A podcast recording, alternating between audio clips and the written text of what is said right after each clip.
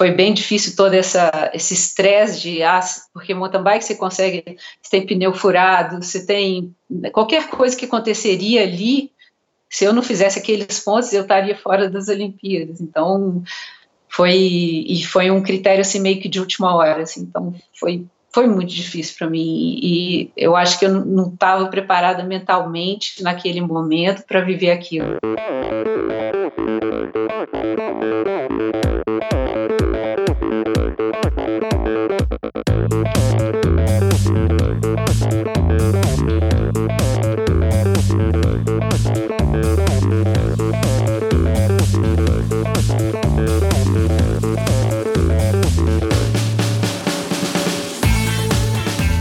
Olá pessoal, sou o Michel Bogli e este é o Endorfina Podcast.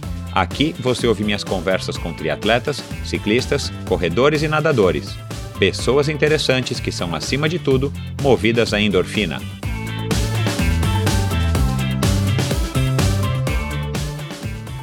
Este episódio é um oferecimento de Bovem Energia.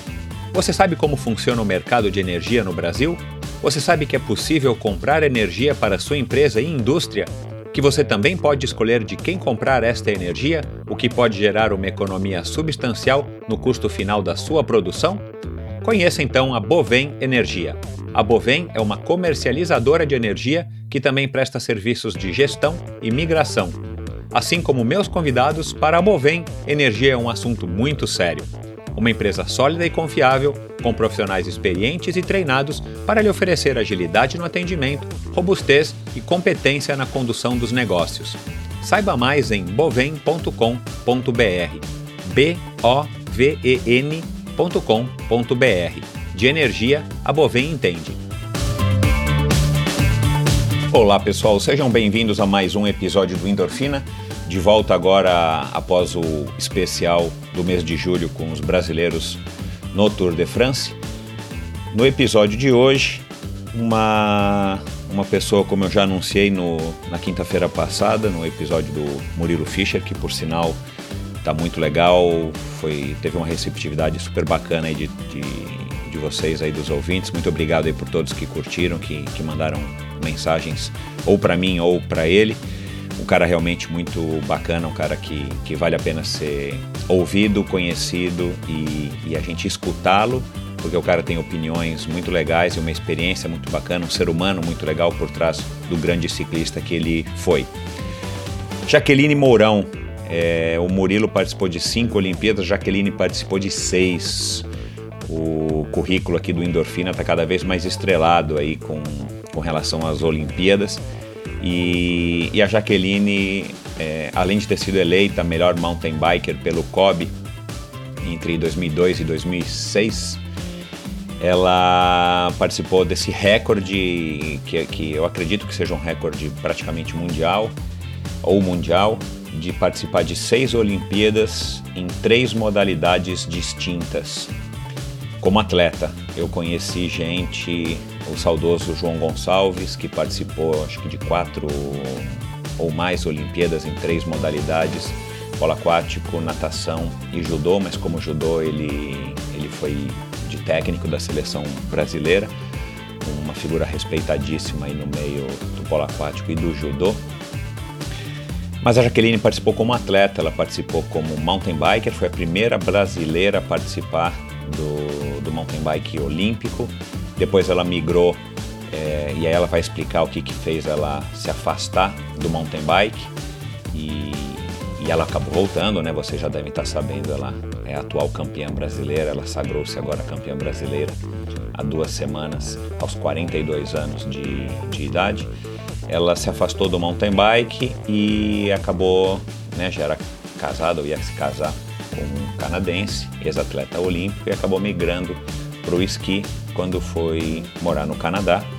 Então ela participou do esqui cross country, que ela aprendeu rapidamente por conta justamente do inverno e, e ela vai explicar aqui, né? Foram três dias é, de muita neve, muito frio, ela não podia pedalar de mountain bike, ela acabou migrando pro conhecendo o esqui através do marido dela e se apaixonou e teve facilidade. É óbvio, nove meses depois ela estava participando da primeira Olimpíada dela como esquiadora de cross, country E depois ela participou também no biathlon, aquela modalidade que não é o biathlon que a gente conversa aqui muitas vezes com os triatletas mais antigos, é, e sim o biathlon de inverno, que é o biathlon de esqui cross country com aquele tiro, né? A pessoa é, deita no chão, pega a espingarda que ela carrega durante a, a esquiada e ela tem lá os X tiros para fazer e ela continua é, dando voltas num circuito. E ela também participou então como esquiadora e agora o mais incrível, além de ser uma pessoa legal, uma pessoa que começou é, como modelo, vocês já viram aí nos posts do Instagram, no arroba endorfinabr, ela assistiu uma prova de downhill, pegou gosto e ela acabou curtindo o mountain bike, se especializando no mountain bike. Ela foi ainda campeã de duathlon em BH, ela também participou de alguns duathlons lá no comecinho da carreira dela. E agora aos 42 anos, esse ano ela resolveu voltar a participar. Ela nunca largou, na verdade, o mountain bike, né? No verão ela, ela pratica mountain bike e no inverno ela pratica o esqui. Ela explica aqui muito bem que são atividades que se complementam. E ela acabou resolvendo voltar, conseguiu se classificar para o Campeonato Brasileiro, participou de algumas etapas, é, acho que do circuito mundial. E a gente gravou um pouco antes disso, ver que ela, que ela vai falar ainda que ela vai voltar para o mountain bike, que ela está planejando voltar e vir para o Brasil competir. E de fato, ela acabou vindo e, para surpresa de todo mundo, ela bateu inclusive a Raíza Golão, que, tá com, que teve um problema na corrente e tal, e está com algum probleminha no joelho, que já teve aqui no episódio 25 uma figura especialíssima e a nossa melhor atleta até hoje é, no mountain bike de nível mundial. Ela acabou ganhando, batendo a, a amiga né, e, e, e, protegida, vamos dizer assim, a Raíza Golão e acabou sendo sagrando-se a campeã brasileira de mountain bike aos 42 anos. É uma atleta incrível, uma pessoa que vale a pena vocês conhecerem. Ao final dessa entrevista, vão lá, dão um alô para ela, digam o que vocês acharam, façam perguntas, comentários, porque é uma pessoa digna e de de, de, do nosso respeito, digna da gente conhecer a história. Mãe de duas crianças, ela, ela tem uma ligação muito forte com a natureza, ela é uma pessoa que, segundo ela, até exagerada, ela é dedicada, vocês vão ver, ela é super assim, firme no seu propósito, não é à toa que ela é, é enfim, é recordista aí de, de Olimpíadas e, e mega campeã no mountain bike. Enfim, Espero que vocês gostem dessa entrevista tanto quanto eu gostei. Jaque, um abraço para você, os meus parabéns aqui ao vivo agora para você na, na abertura aqui desse episódio, né? A gente já conversou aí é, depois da tua conquista, mas aqui vai novamente o meu reconhecimento. Parabéns, você merece, você realmente é uma brasileira, uma pessoa especialíssima. Vai com tudo e obrigado pessoal, bons treinos e até a semana que vem. Grande abraço a todos.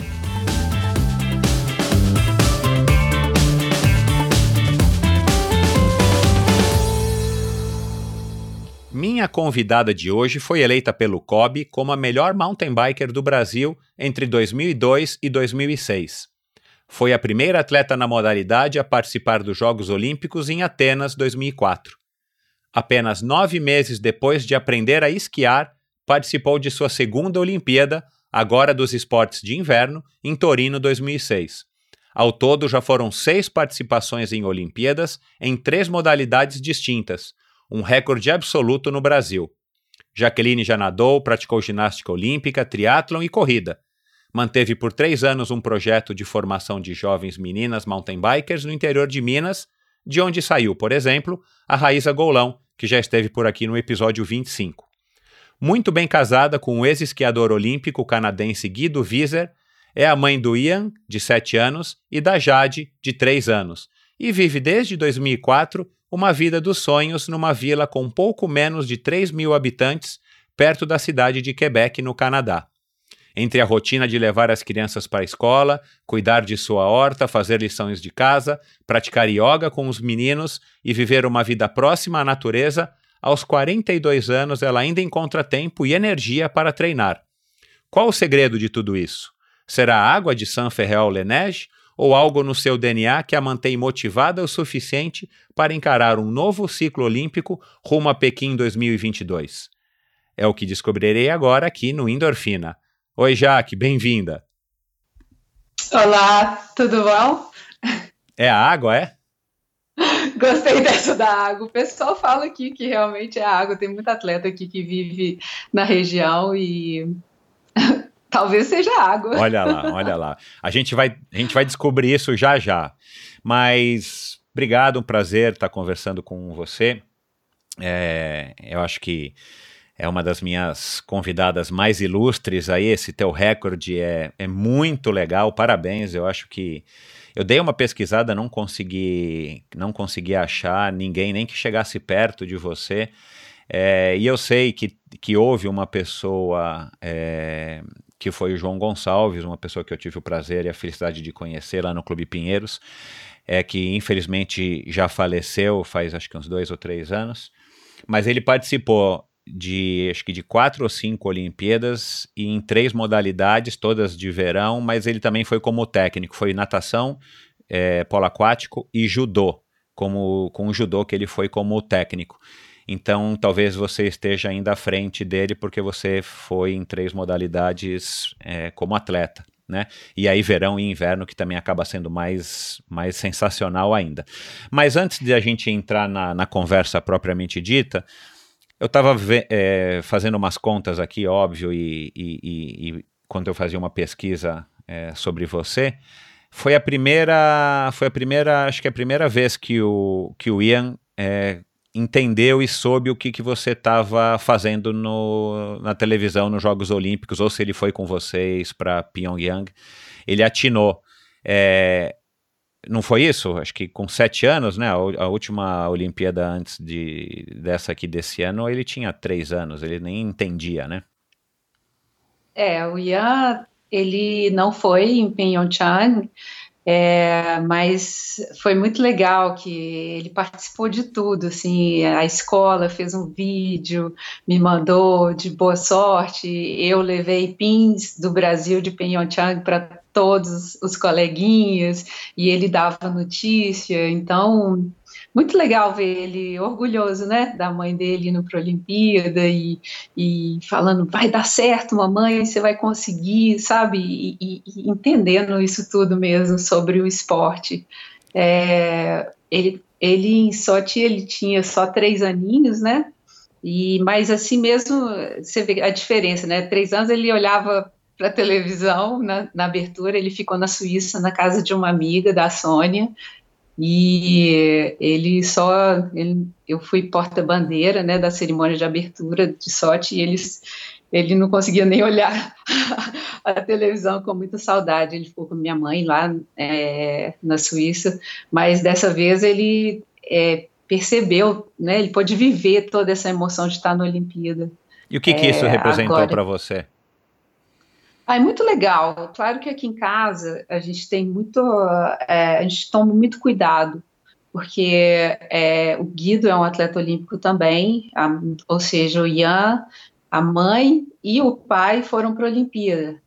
Então a gente sempre tem muito cuidado, e isso começou desde pequenininho, de, de não, você vai ser o que você quiser. E até isso me marcou muito quando ele tinha três aninhos só. Então as pessoas, é, claro que é muito com muito carinho. Nossa, você vai ser um campeão, você vai para as Olimpíadas, né? Desde pequenininho ele escuta isso. E é, ele chegou esse dia, eu não esqueço. Ele chegou na minha casa e falou: "Mamãe, eu não quero ser um atleta." Ele fala francês também, je veux plus être un atleta. E eu, eu, isso, isso eu falei, ah, ok, você não quer ser atleta, é, o que, que você quer ser? Então eu, eu comecei a falar, ah, você não, eu não, não fiz um escândalo, e falei, tá certo, você não quer ser atleta, o que, que você quer ser? Você quer ser um astronauta? Então a gente começou a brincar com isso tudo, e eu tirei isso mais ou menos de, de letra. Mas então a gente, desde esse dia, me antenou bastante para essa é, para que as pessoas não, não lhe pressionem. Então, a gente, é, o Ian, ele gosta muito de esporte, é uma criança super ativa, mas é, é muito legal assim que ele viva isso de uma maneira lúdica, de uma maneira sem pressão e se orgulhar da mamãe dele estar tá lá também. Claro que ele fala, ah, um dia eu vou lá, vou estar tá lá também hoje, mas como toda outra criança, sem essa pressão de ter que provar alguma coisa para alguém. Até os 10, até os 10 ele decide se vai ser Olimpíada de Inverno ou de Verão. Coitado. Não, mas é, eu concordo com a tua opinião. Enfim, eu acho que eu já tenho uma menina de 18 anos, é assim mesmo. A gente cria eles para eles serem livres. A gente, eles pegam um pouquinho do pai, um pouquinho da mãe, mas na verdade eles são muito do que eles são, é a essência é, o que eu sinto assim, a essência é misturada, mas cada um é, é, é, um indivíduo e a gente tem que respeitar de fato o que importa é que eles sejam felizes. Mas eu fiz Exatamente. essa eu fiz essa, essa brincadeira porque eu imaginei mesmo, né? Ele com sete anos é, vivendo num, né, num, num lar olímpico ele deve ser muito influenciado sem querer, mesmo nas suas conversas com o Guido no, na mesa de jantar, e ele capta, ele pesca, enfim, e, a sua própria preparação durante é, toda a vida dele, né? Porque nos últimos sete anos você é, se mantém competitiva, então. Mas é isso. é isso, faz parte e, e, que ele, e que ele seja de fato o que ele quer. O importante é ter contato com os esportes e com certeza ele está tendo. É, isso, o esporte como uma o esporte como uma é, ferramenta de saúde, né, e felicidade, isso que é o mais importante, que essa endorfina lhe dê bastante prazer, né, de estar tá praticando esporte e buscando uma vida saudável. É. Bom, você começou, pelo jeito, nadando, depois você fez ginástica olímpica, né, enfim, corrida, você disse que praticou vários esportes de equipe. Como é que foi um, conta um pouquinho aqui pra gente da tua infância em BH e, e como é que era o teu contato com esses esportes, a tua, a tua vontade, o teu interesse pelos esportes desde pequenininha? Bom, eu sempre gostei muito de ginástica olímpica, de natação. A minha irmã mais velha, Alessandra, ela todo esporte que ela fazia, eu ia lá e fazia também. Então, ela foi atleta da equipe do Minas de ginástica olímpica, é, atleta de natação, é, com destaque. Então, eu sempre seguia mais ou menos a linha que ela estava fazendo. É, eu sempre adorei praticar esporte, nunca foi uma obrigação, sabe? Sempre gostei muito de é, ser ativa e cresci em Belo Horizonte. E minha mãe, ela sempre, ela é professora, sempre trabalhou muito nas escolas. E quando eu tinha, né, no, eu, eu, tinha que estar em alguma escolinha, porque ela tinha que trabalhar e eu, ela não sabia, né, não tinha com quem deixar, ela me, me inscrevia em muitas escolinhas. Então, foi muito legal esse processo, porque eu estava sempre é, com um novo esporte. Ah, não gostou do basquete, vai para natação, vai para é, ginástica olímpica, que eu adorava muito. E isso é muito legal, que tinha a Margot e o Vinícius, que eram é, professores de educação física na época, e você vê o tanto da importância do profissional de educação física. Eles eram meus professores é, na escola Santo Agostinho, e dos 6 aos 12 anos eu treinei ginástica olímpica com eles. Começou no Barroca, fui para o Santo Agostinho e continuei na equipe do Santo Agostinho com eles. E eles nunca me cobraram, nunca me falaram, ah, você tem que fazer, você vai para equipe, você... eles sempre focaram em aprender o movimento e em estar tá melhorando. E isso é, me marcou muito. É, eu, eu, guardo a camisa, a camisa que eles me deram de presente quando eu, eu fiz minha alfabetização. Eu tenho essa camisa de presente da Margot e do Vinícius e tenho minha, minha camisa é, de, da equipe da escolinha do Santo Agostinho. Então, é, é muito legal ver a influência do profissional de educação física na vida das crianças, que essa paixão começou lá, começou com eles, né? Então, é, toda essa, é, todos esses esportes que a minha mãe me colocou, me fez praticamente ela não sabia, né? Mas hoje a gente sabe que foi a melhor é, vivência que eu pude ter. Eu vivenciei vários esportes até aos 15 anos escolher o esporte que, que eu gostava mais, que foi o mountain bike. E como que você começou, como é que você teve contato com o ciclismo? Porque o ciclismo, diferente de todos esses, esses outros esportes que você citou, a gente não vai numa escolinha ou não tem na, na própria educação física da escola. A gente tem que estar tá andando de bicicleta pelas ruas, eu imagino, né, pela, pelos parques lá de BH, e você foi adquirindo gosto. Conta como é que foi esse contato com a bicicleta e até você com 15 anos decidir, vamos dizer assim, começar a treinar de verdade, ser ciclista. Bom, na bike eu eu só conhecia bicicleta para, por exemplo, nos domingos eu ia no, no, shopping ou em algum parque pedalar ali no estacionamento, nos asfaltos, né? Meu pai levava todo mundo e vamos, vamos embora. Todas as, eu, lá em casa são quatro meninas, então a gente ia é, pedalar mesmo por pedalar, por explorar. É, eu tinha medo, sinceramente, eu sempre tive medo de bicicleta. Eu moro, é, morava numa região que tinha uma subida, então a minha casa era na subida, então eu morria de medo da descida, morria de medo. E é muito interessante, porque isso foi comigo até uns 12 anos, assim, eu tinha, não, não, não era muito segura na bicicleta, não. E é, foi aos 15 anos, que eu fui assistir uma prova é, de mountain bike, de downhill, é, em Barão de Cocais. E fiquei apaixonada com aquilo. É, foi como se tudo é, fosse colocado no lugar, assim, a natureza, que eu, eu cresci acampando muito na Serra do Cipó, com os vizinhos, então a gente sempre viajava para poder acampar, né, cachoeira, e eu gostava muito disso, então a natureza e a bike, então o esporte. Então eu falei, nossa, eu vou começar a fazer esse esporte. E na época é, eu, eu desfilava, eu fazia uns bicos de showroom, assim, de, de poder. Ah, desfilava é, de, de modelo, aspirante a modelo. Modelo. Que Isso. legal! Tá bom, então essa menina aí que é modelo, que tá desfilando, vai fazer mountain bike. Ah, tá bom. Muita gente acreditou, né, que eu ia começar a fazer isso. E foi muito interessante, porque eu já trabalhava na semana é, como modelo, é, quando tinha o lançamento de uma nova coleção. Modelo de passarela e... ou de revista? De showroom. De, ah, de showroom, de tá certo, é. Uhum. Isso.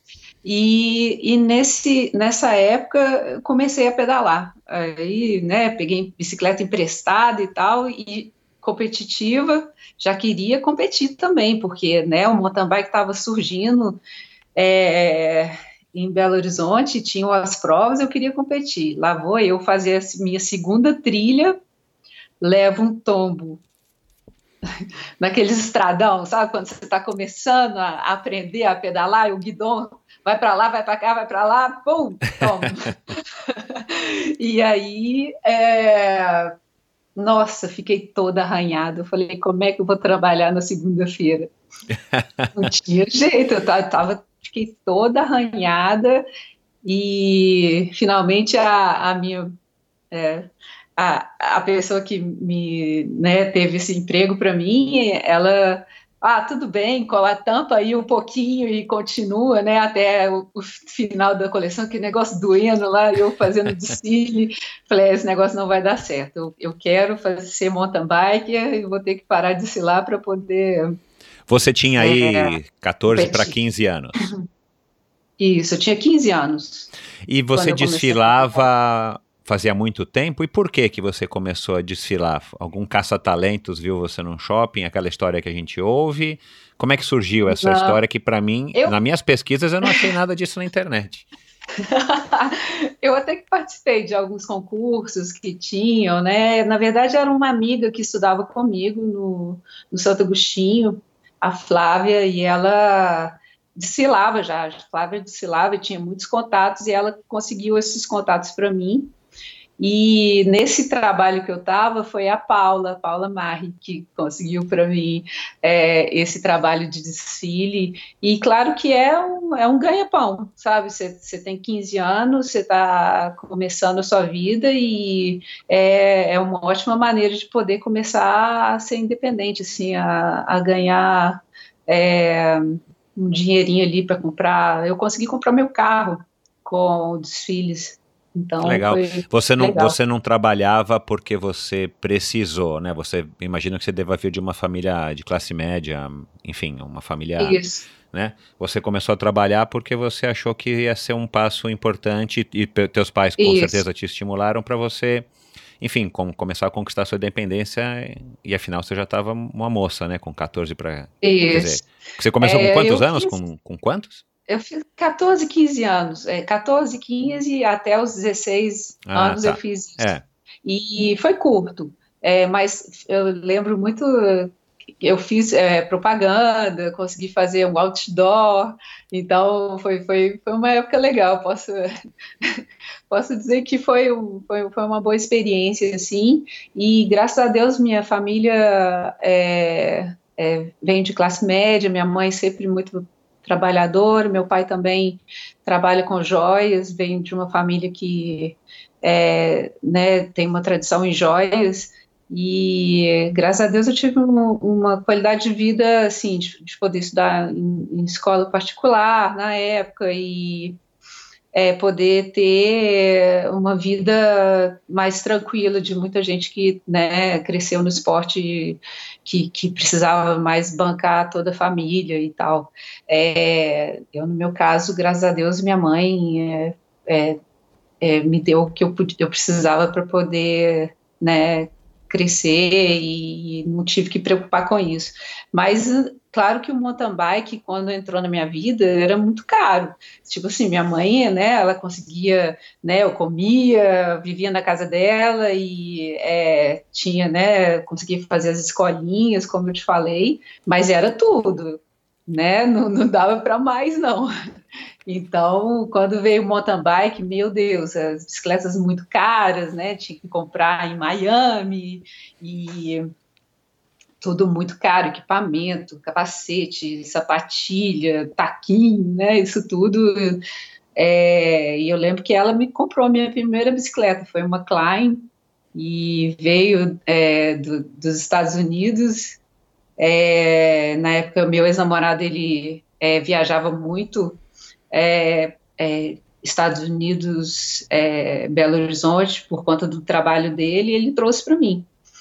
E ela, minha mãe comprou a bike e assim, né, esse negócio, eu, eu, eu, eu cuidei tanto da minha filha, né, para não arranhar, para não machucar, agora ela está indo nesse esporte que, que machuca toda, e competi minha primeira prova com bicicleta emprestada, sapatilha emprestada, capacete emprestado, foi a final do Campeonato Mineiro e fiquei em quarto lugar. Então, foi aí que eu falo, não, eu, eu quero isso e, e agora vamos tentar achar maneiras para poder é, me financiar isso tudo, né?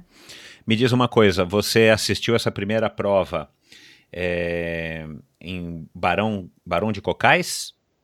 né? Isso. E aí você ficou apaixonada e decidiu que você ia fazer mountain bike e, e, e você já logo escolheu o downhill.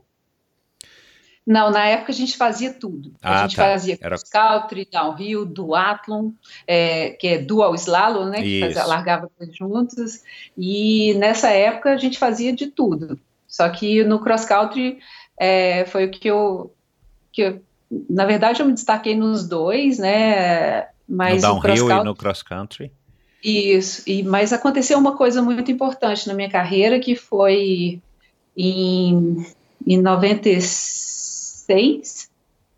que é, eu estava disputando. Em 96 eu tive meu primeiro contrato com uma, uma, empresa de bike, que foi a Specialized, e fiquei com a Specialized em 96 e 97.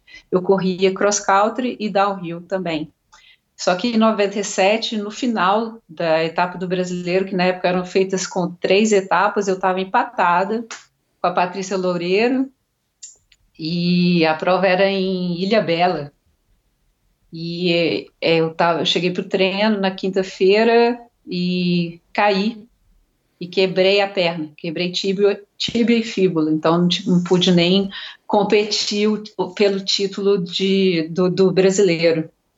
E é, não foi, foi esse momento aí que eu falei, né? Porque foi, foi muito, foi, foi difícil. Eu tive que, é, não sei se é, Ilha Bela vocês conhecem, é, você tem que pegar o, é, a balsa para atravessar ali. E aí eu tive que pegar um voo em São Paulo, ir para Belo Horizonte, perna para cima e ficar todo fim de semana com a perna quebrada, chegar em é, é, no hospital e fazer cirurgia, colocar nove parafusos e uma placa na, na perna.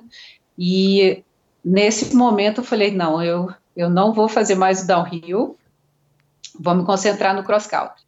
E foi muito engraçado, porque eu não tinha nada, né? Eu era é, octagésima alguma coisa no ranking mundial, estava é, com a perna quebrada no hospital, pós-cirúrgico, começando a fazer abdominal na, na, no hospital, porque eu quero ir para a Olimpíada. Ah, tipo você. Assim, okay. Você cismou que você queria para a Olimpíada nesse processo ou já era um, um sonho? Não, foi nesse dia eu falei, eu, eu não vou fazer mais downhill, eu vou fazer cross country e vou para a Olimpíada. Foi tudo em, é, em questões de dois, três dias que isso tudo é, passou na minha cabeça e é, foi, foi, foi um pouco assim, né, ah, ok, ah, tá lá no hospital, tá com a perna quebrada e, e tá falando que vai para a Olimpíada, né, sendo que nunca, né, é, na época Adriana Nascimento era atleta, a primeira atleta no Brasil e algumas vezes eu conseguia chegar perto dela, sabe? Então, assim, tinha um caminho enorme a percorrer.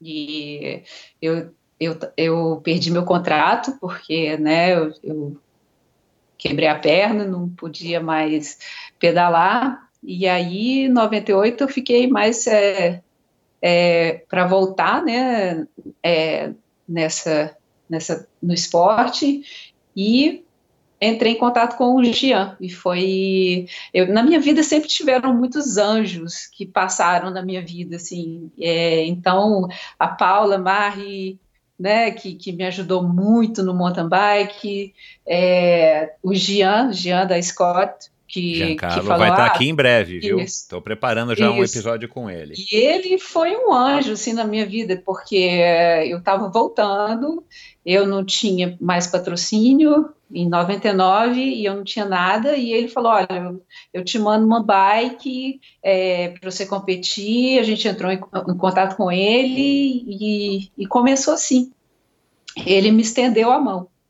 E e assim eu comecei, já já terminei em, em terceiro na prova que, que eu estava começando a temporada, interestadual, e já fui só crescendo, crescendo até conseguir a vaga quatro anos depois. Mas foi muito interessante esse processo, assim, porque o mountain bike já tinha tido um representante masculino é, em 2000 e nenhuma mulher. E todo esse processo de, dessa busca dessa vaga, né, que começou nessa, nessa cama do hospital, é, eu lembro, eu ia indo de é, muleta, para o clube, a gente tinha cota no Minas Tênis Clube e, e, já ainda com ponto da cirurgia, nadando, e não sei, foi essa força assim que eu, eu, eu tinha essa a gente fala que só precisa da esperança nos ombros, né? E o passo da primeira, né? De você conseguir dar aquele primeiro passo rumo ao seu sonho. Então, foi isso que aconteceu é, lá em 99. E aí, é, meu primeiro mundial foi em 2000, e depois eu, é, eu continuei com a Scott e eu sabia que eu precisava de financiamento.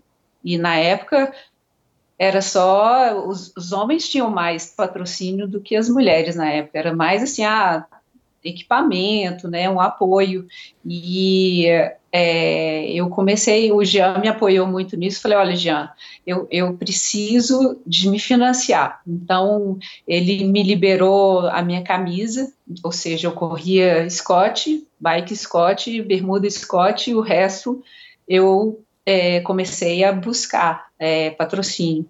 E foi muito legal, assim, porque eu sabia tudo que eu precisava, eu sabia de A a Z o que eu precisava.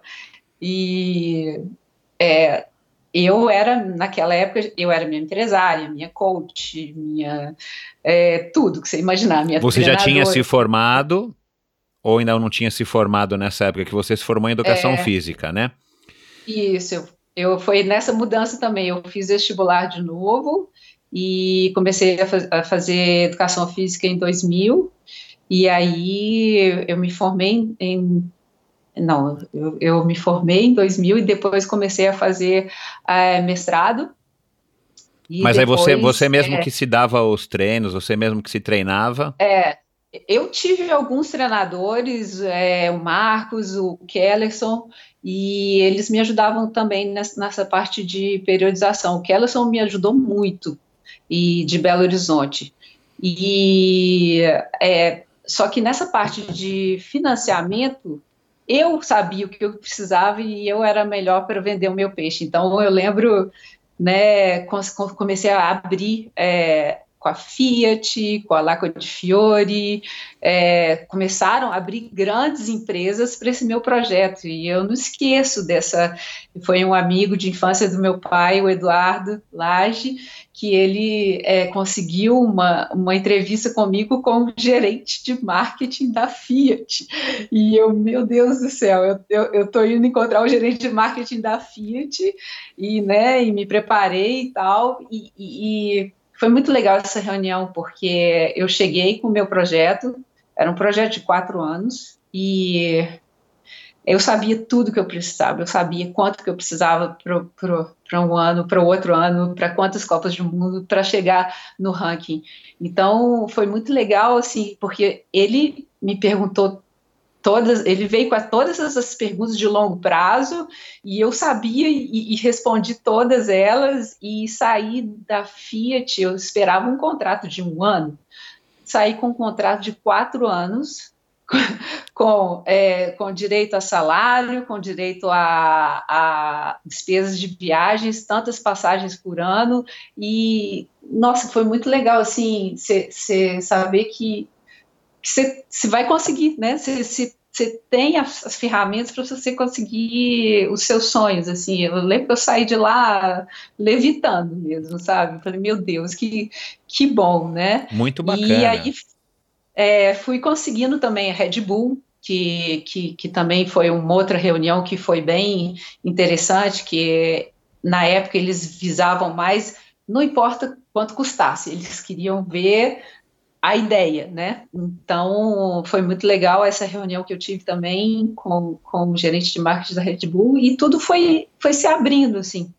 Então, nessa época de 2000 a 2004, é, várias portas se abriram, eu consegui esses patrocínios, né, e consegui também é, entrar no Centro Mundial de Ciclismo, que é, é engraçado porque não foi pela minha meu potencial de atletismo, de atlético, foi pela minha formação em educação física. Então tudo se encaixou ali. Eu fui como assistente treinadora, mas tive a oportunidade de sair do Brasil e competir na Suíça é uma referência do mountain bike, então eu tive a oportunidade de competir com, com atletas de alto nível, isso foi em 2002, terminei o ano top 30, e aí 2003 foi o ano decisivo, que foi o ano é, de, de, classificação olímpica, e termi, terminei oitava no mundo. É, foi muito legal voltar no Centro Mundial de Ciclismo. Eu sempre tive que batalhar muito me, pelo meu lugar, sabe? Provar que eu mereço aquele lugar. Então, eu fui como técnica e aí consegui voltar no outro ano como é, atleta e consegui resultados incríveis, assim, de, de, de conseguir segundo lugar numa Copa Swiss Cup, que é com, com atletas que eu, nessa época, eu ficava, gente, o que, que eu estou fazendo aqui com essas atletas tão fortes né, no, no pódio? E, é, mas sempre foi como, foi, foi difícil, porque como eu eu tinha que lidar com muita coisa, eu sempre me queimava muito, assim, overtraining, e então é, é, tudo isso foi se encaixando um pouco, porque foi em 2003, é, eu conheci o Guido na etapa do Canadá, de, de da Copa do Mundo, e ele é, me ajudou muito, assim, a poder... Em 2003 eu consegui resultados incríveis e depois ia lá para sectagésimo, alguma coisa que me queimava. Então, ele conseguiu me ajudar a, a fazer um pico mais é, constante assim na minha carreira a partir de 2004. Jaqueline, o que, que você acha hoje, né, olhando para trás, tudo isso que você acabou de contar, que muito bacana, você realmente você se fez, né, você conseguiu construir sozinha a tua carreira, é, o que, que você acha que a, o gerente de marketing da Fiat ou o próprio pessoal da Red Bull, o que você acha que eles enxergavam ou enxergaram em você para ter apostado tanto, tantas fichas em você e que, claro, acabou dando o resultado que você está contando e, e, a gente vai ouvir hoje aqui. Mas assim, o que, que você acha que você tinha, é, que você mostrou para eles nessas reuniões que você teve para que eles se convencessem a, a, comprar literalmente o teu projeto, a tua ideia? Olha, eu acho que eu tinha, eu sabia onde que eu queria chegar. Eu, eu tinha muito claro, assim, na, na, minha proposta onde que eu queria chegar. E eu mostrei para eles todas as vantagens de poder estar tá comigo também. Então, é, eu não sei, eu acho que eu mostrei como eu queria chegar em um, em um objetivo. É, e eu lembro que o, o, o, que impressionou muito eles é essa, essa, essa crença mesmo, que eu, eu acreditava que eu podia chegar lá. E nu, nunca falei, olha, pode ser que eu chegue ou pode ser que eu não chegue. Então eu tinha, eu tinha essa, essa, não sei de onde que vem isso, sinceramente, isso vem em outros esportes também, na, na minha carreira, é que acreditar. Eu acredito, eu acredito que eu posso fazer uma, algo e é, eu acho que é mais isso, assim, essa, essa coisa de, é, de mostrar que, que, eu, que eu acredito que é a boa linha, assim. A essa altura você já tinha sido campeã brasileira, sul-americana, pan-americana, a hora que você chegou lá com o teu currículo e com o teu planejamento, ou, ou você foi conquistando isso à medida que você estava tentando se classificar para os Jogos?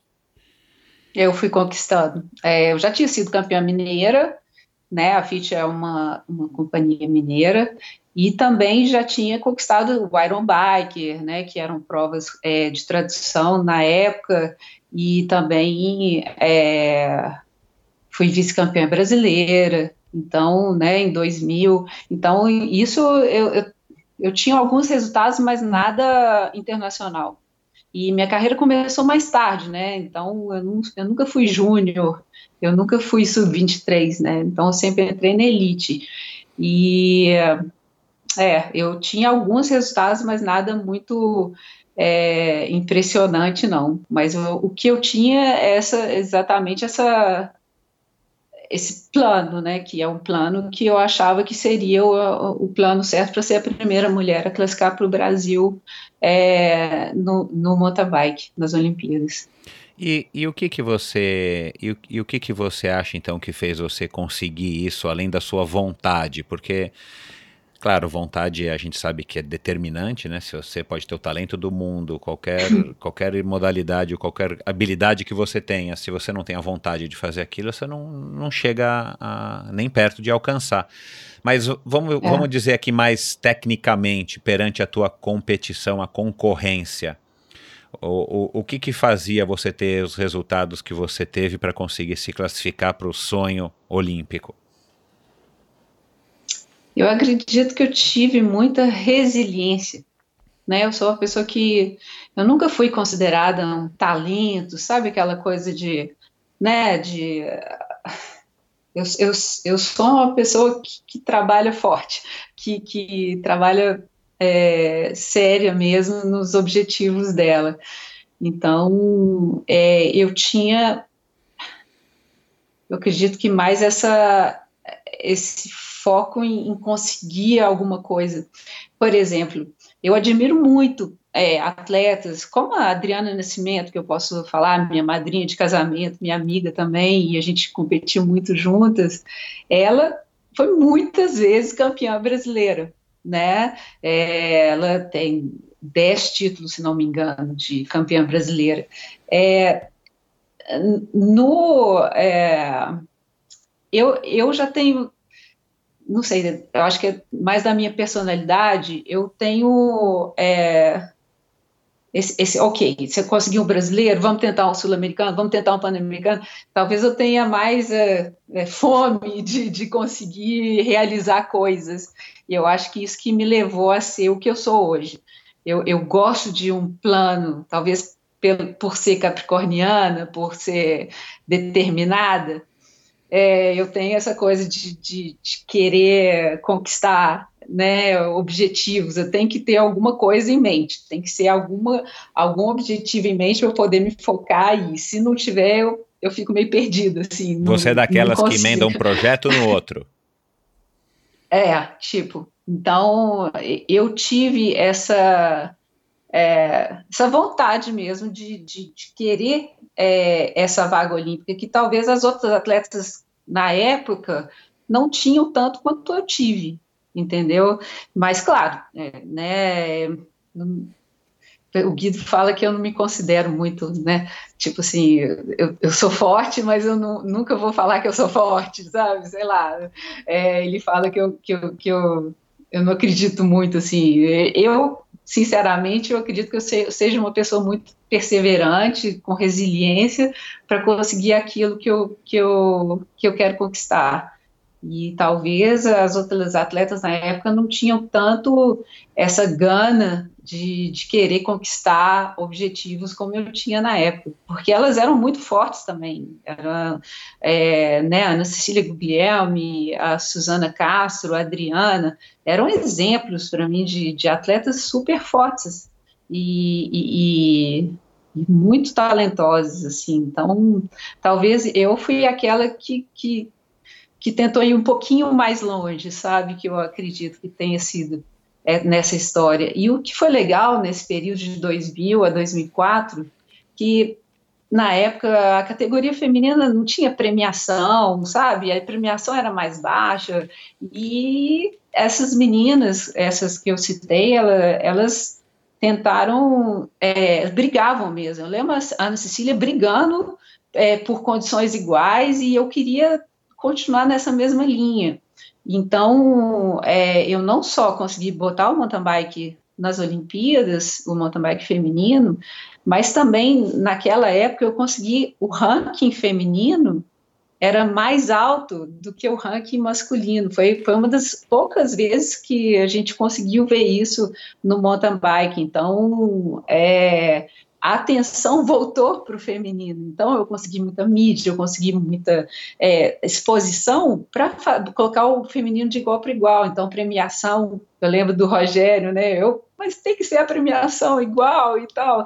E ele me escutou, e hoje, né, a gente, a gente vê toda essa evolução.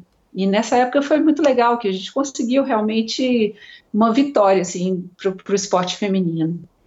Você é daquelas que, que, que, que dizem: quanto mais eu treino, mais sorte eu tenho, não é isso?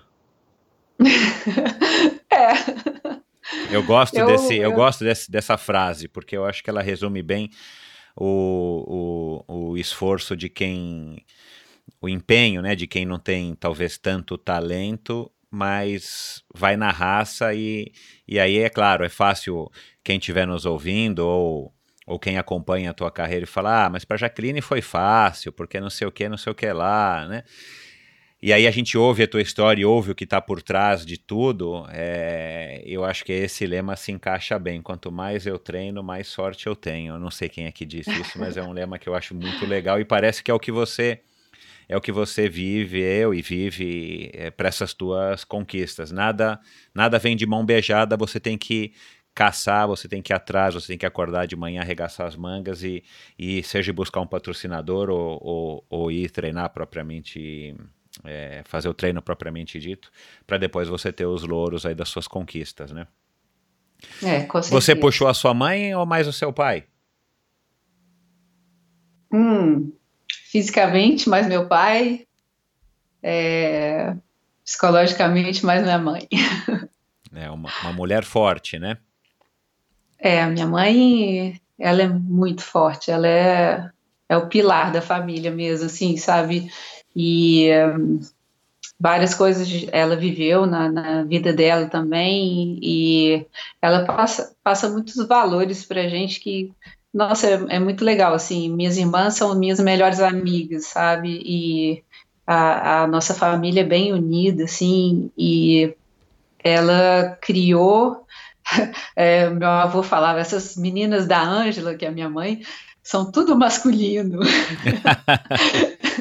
ela criou meninas é, felizes, sabe? Eu tive uma infância muito é, feliz, livre, livre e assim com nenhum tabu, sabe? E é, as minhas irmãs também. Eu sou fã delas. Cada uma se destacou na, em uma área e é muito legal, assim, hoje é engraçado, porque minha família está toda, cada uma no lugar. Tem uma irmã em Belo Horizonte, uma em Brasília, outra em Hong Kong e eu aqui no Canadá. Uau. Então, é, a família ganhou asas mesmo. E mesmo com isso tudo, a gente é super ligado, graças a Deus a gente tem WhatsApp, Skype, né, que, que nos faz ficar bem próximas e é, isso, essa relação é, é muito legal, assim, de, de poder é, ter isso para a vida toda. Me diz uma coisa, é, em 2004 você você estava classificada já para ir para os Jogos de Atenas. A hora que você conseguiu a vaga, claro que deve ter sido uma alegria e tal, mas ao mesmo tempo vem aquela preocupação, aquele peso da responsabilidade. Bom, agora eu preciso treinar e estar tá no meu melhor para o dia D nas Olimpíadas. Conta um pouquinho para a gente como é que foi essa preparação, se você lembrar aí de alguns treinos, os treinos mais marcantes. E como é que foi para você estar tá ali naqueles momentos antes da largada, você tá ali alinhada junto com as melhores atletas do mundo para fazer história para o Brasil até então? Ok. É, Bom, 2003 foi um ano incrível, né? Eu consegui é, vários resultados, é, oitavo no Campeonato Mundial é, de Maratona. Então, é, 2004 veio com, bem pesado. E como eu fiz muitas provas para classificar o Brasil, é, foi bem difícil, assim, essa transição de ano, de, um, de 2003 para 2004 foi, foi bem difícil, assim. É, eu tinha conhecido o Guido em 2003, né, meu marido, e é, o Centro é, é, de Excelência, o Centro Nacional, né, o, CI Center, que é em Egli, é, tinha acabado o programa de mountain bike e uh, eu tive que achar outro centro para treinar. Então eu, eu comecei a treinar na Áustria, é, no centro da Red Bull e, né, com toda a experiência que eu tenho hoje, não mude seus treinamentos no ano olímpico, né? Só que eu não tive muita opção. Por quê? Porque o, o, o programa do Centro é, de Egli tinha acabado, Centro Mundial de Ciclismo, que foi onde eu tive a minha oportunidade. E na época era o, o seu Bruno, que era o presidente da, da CBC, e eu tenho muito a agradecer o seu Bruno, porque ele me ajudou muito nessa na minha carreira, ele sempre acreditou em mim, ele sempre me ajudou. Eu voltei ao Centro Mundial de Ciclismo é, sendo atleta porque o seu Bruno me ajudou a estar lá. Então, ele falou, tenta esse outro centro, né, que é o centro da Red Bull na época, mas tudo era muito diferente, era muito treino indoor, muito treino. Eu lembro que eu passava duas horas indoor na manhã e duas horas indoor à tarde nesse centro de treinamento. Então, ou seja, meu treino mudou todo, tudo mudou. E Ô, Jaqueline, é, o treino indoor, você diz, é pedalar o que no rolo ou uma pista coberta ou o quê? Na época era uma ergométrica, uma ergométrica Nossa. mais é, toda, né? não tão ergométrica, um pouco mais moderna, mas mesmo assim é uma bicicleta é, que não nada a ver, nada a ver então, tinha com a sua. Isso, ou seja, eu estava acostumada a treinar na minha bicicleta, a carregar o meu peso, né? E de repente estava no centro de um dos meus patrocinadores fazendo o treinamento e, e, preocupadíssima, porque era um novo treinamento que eu não estava me adaptando, engordando, sabe, é, sentindo fora de forma. E no sábado e domingo era descanso. E aí eu falei, meu Deus, né? É, musculação e indoor. E o Guido, na época, ia viajava comigo, ia esquiar, ia fazer treino na bike, enquanto eu estava lá quatro horas indoor. E, e, finalmente chegamos em abril e começou começaram as primeiras Copas do Mundo e eu falei, eu não eu não não estou conseguindo. Então foi um ano muito muito preocupante para mim. Eu, eu, eu não me adaptei ao novo treinamento e eu sabia que em setembro eu tinha uma Olimpíada para competir, né? É, então, finalmente, foi muito legal essa época. O Guido me pegou e falou: Ó, não, não está dando certo, vamos voltar para o Canadá e vamos, vamos treinar nas pistas, no mountain bike mesmo, e do jeito que você está acostumada, e vamos ver o que dá. Então foi, foi, foi muito difícil para mim essa primeira Olimpíada, porque eu tinha uma grande responsabilidade é, tinha alcançado resultados incríveis em 2003 e, e é, eu estava vendo o meu mundo cair, né? Então, é, graças a Deus, a gente parou em maio é, esse, esse programa e a gente veio para o Canadá e aí eu comecei a fazer mais provas melhores no meu nível e culminou nas Olimpíadas é, e, e eu viajava muito sozinha ainda, né? Então foi muito legal que o Guido me ajudou. Até mentalmente foi muito difícil para mim ficar quatro horas por dia indoor. É, sabe, tudo foi foi bem difícil mentalmente, assim, me sair de toda essa tristeza mesmo, né, de uma pessoa que, que, que vive na natureza, que, que, né, que gosta de estar fora. Então, é, eu voltei ao meu nível normal, vamos dizer, né, mas não foi uma preparação fácil, não foi um ano é, fácil para mim.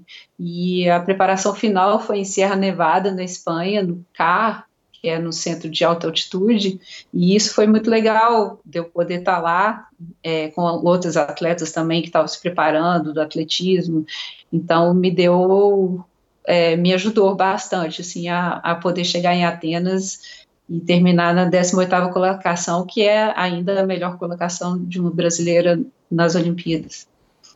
Bacana. Você teve então o, o, um, um, auge, um pico aí de, de alegria, de conquista, de realização quando você conseguiu a, a vaga, mas a tua preparação propriamente dita teve esses altos e baixos. Você chegou em Atenas, você acha que na melhor forma que você poderia estar, ou, ou essa oscilação aí do, da mudança e a correção depois de rumo com a ajuda do Guido é, acabou prejudicando um pouco a sua preparação? Eu acredito que com o que eu tinha, eu, eu cheguei na minha melhor forma. É claro que não para fazer o que outros resultados que eu fiz, né, que eu consegui fazer top 10, né, em uma Copa do Mundo, é, mas eu, eu, eu, senti que, que eu estava bem naquele dia. Claro que eu tive é, problema mecânico, né, nas duas Olimpíadas eu tive problema mecânico, e...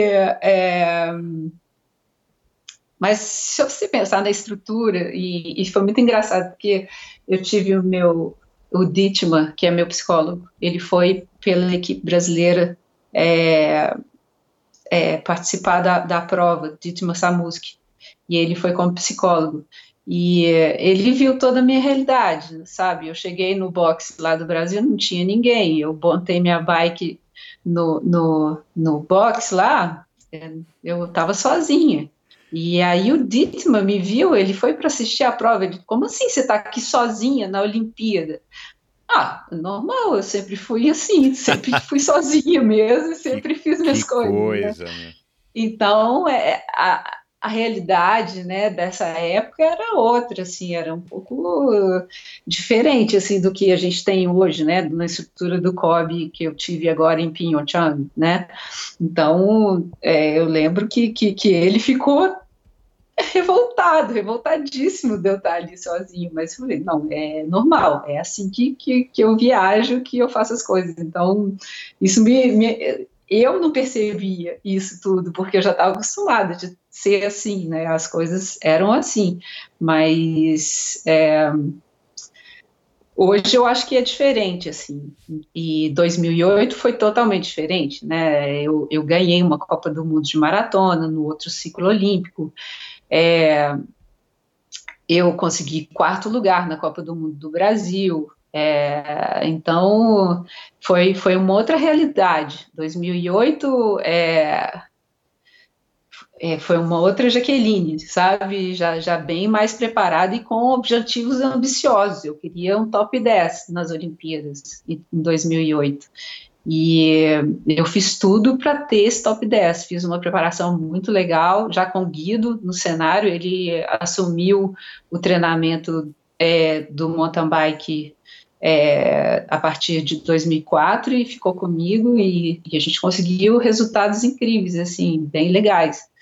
E é, ao mesmo tempo foi, foi é, o esporte é bonito quando a gente não vê a burocracia que tem dentro dele, sabe? Então, é, pegando um pouquinho do, do mountain bike, eu, eu, a, o critério era somatório de três atletas, como classificação em 2008 e eu, eu consegui praticamente mais da metade dos pontos que classificaria o Brasil é, para o mountain bike. E um critério interno, o Brasil resolveu pegar a vaga olímpica e jogar de grila, fazer um critério interno e, e eu tive que voltar para o Brasil para competir três provas que seriam as classificatórias isso me matou. Isso, isso foi, foi difícil demais para mim, de, de, de, ter que sair do cenário internacional, das Copas do Mundo, é, do, de toda né, a preparação internacional para poder ter que voltar para o Brasil. E na época eu ganhava, se, se a minha saúde estivesse boa, eu estava ganhando de nove minutos numa prova de duas horas, da segunda colocada. Então, isso me frustrou muito de eu ter que ter todo esse desgaste no ano olímpico.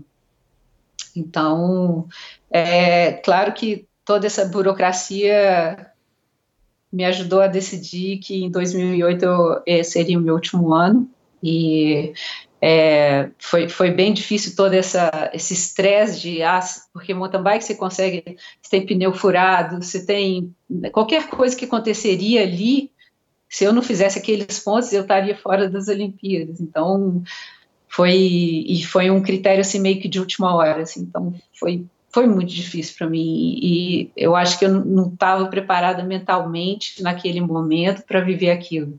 Porque se eu pego isso hoje, é, talvez isso não, não, não me tiraria do mountain bike, porque foi o que me tirou do mountain bike, essa burocracia toda de confederação, de, de dificuldades, foi o que, que falei, não, não quero mais o mountain bike. Então, só que o mountain bike está dentro de mim, então eu acho que foi difícil, estou falando isso depois de 10 anos que aconteceu, né? E hoje está tudo bem. Se fosse hoje, ah, beleza, tá bom, né?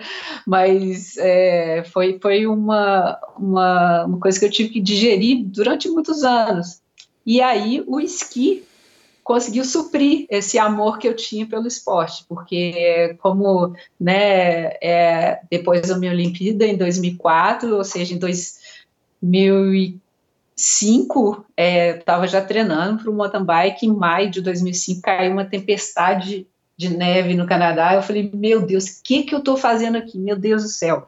E aí, é, é, o Guido falou que atleta olímpico, né, o meu treinador, meu marido, atleta olímpico de ski cross country, ele decidiu, ó, não tem jeito, é dois dias de neve, se você quiser fazer alguma coisa, vem esquiar comigo, eu te mostro esqui, você trabalha seu físico e depois você volta para a bike. Eu falei, ah, tá bom, não tenho tem outra opção, opção, né? Deixa eu tentar fazer esse negócio aqui, então.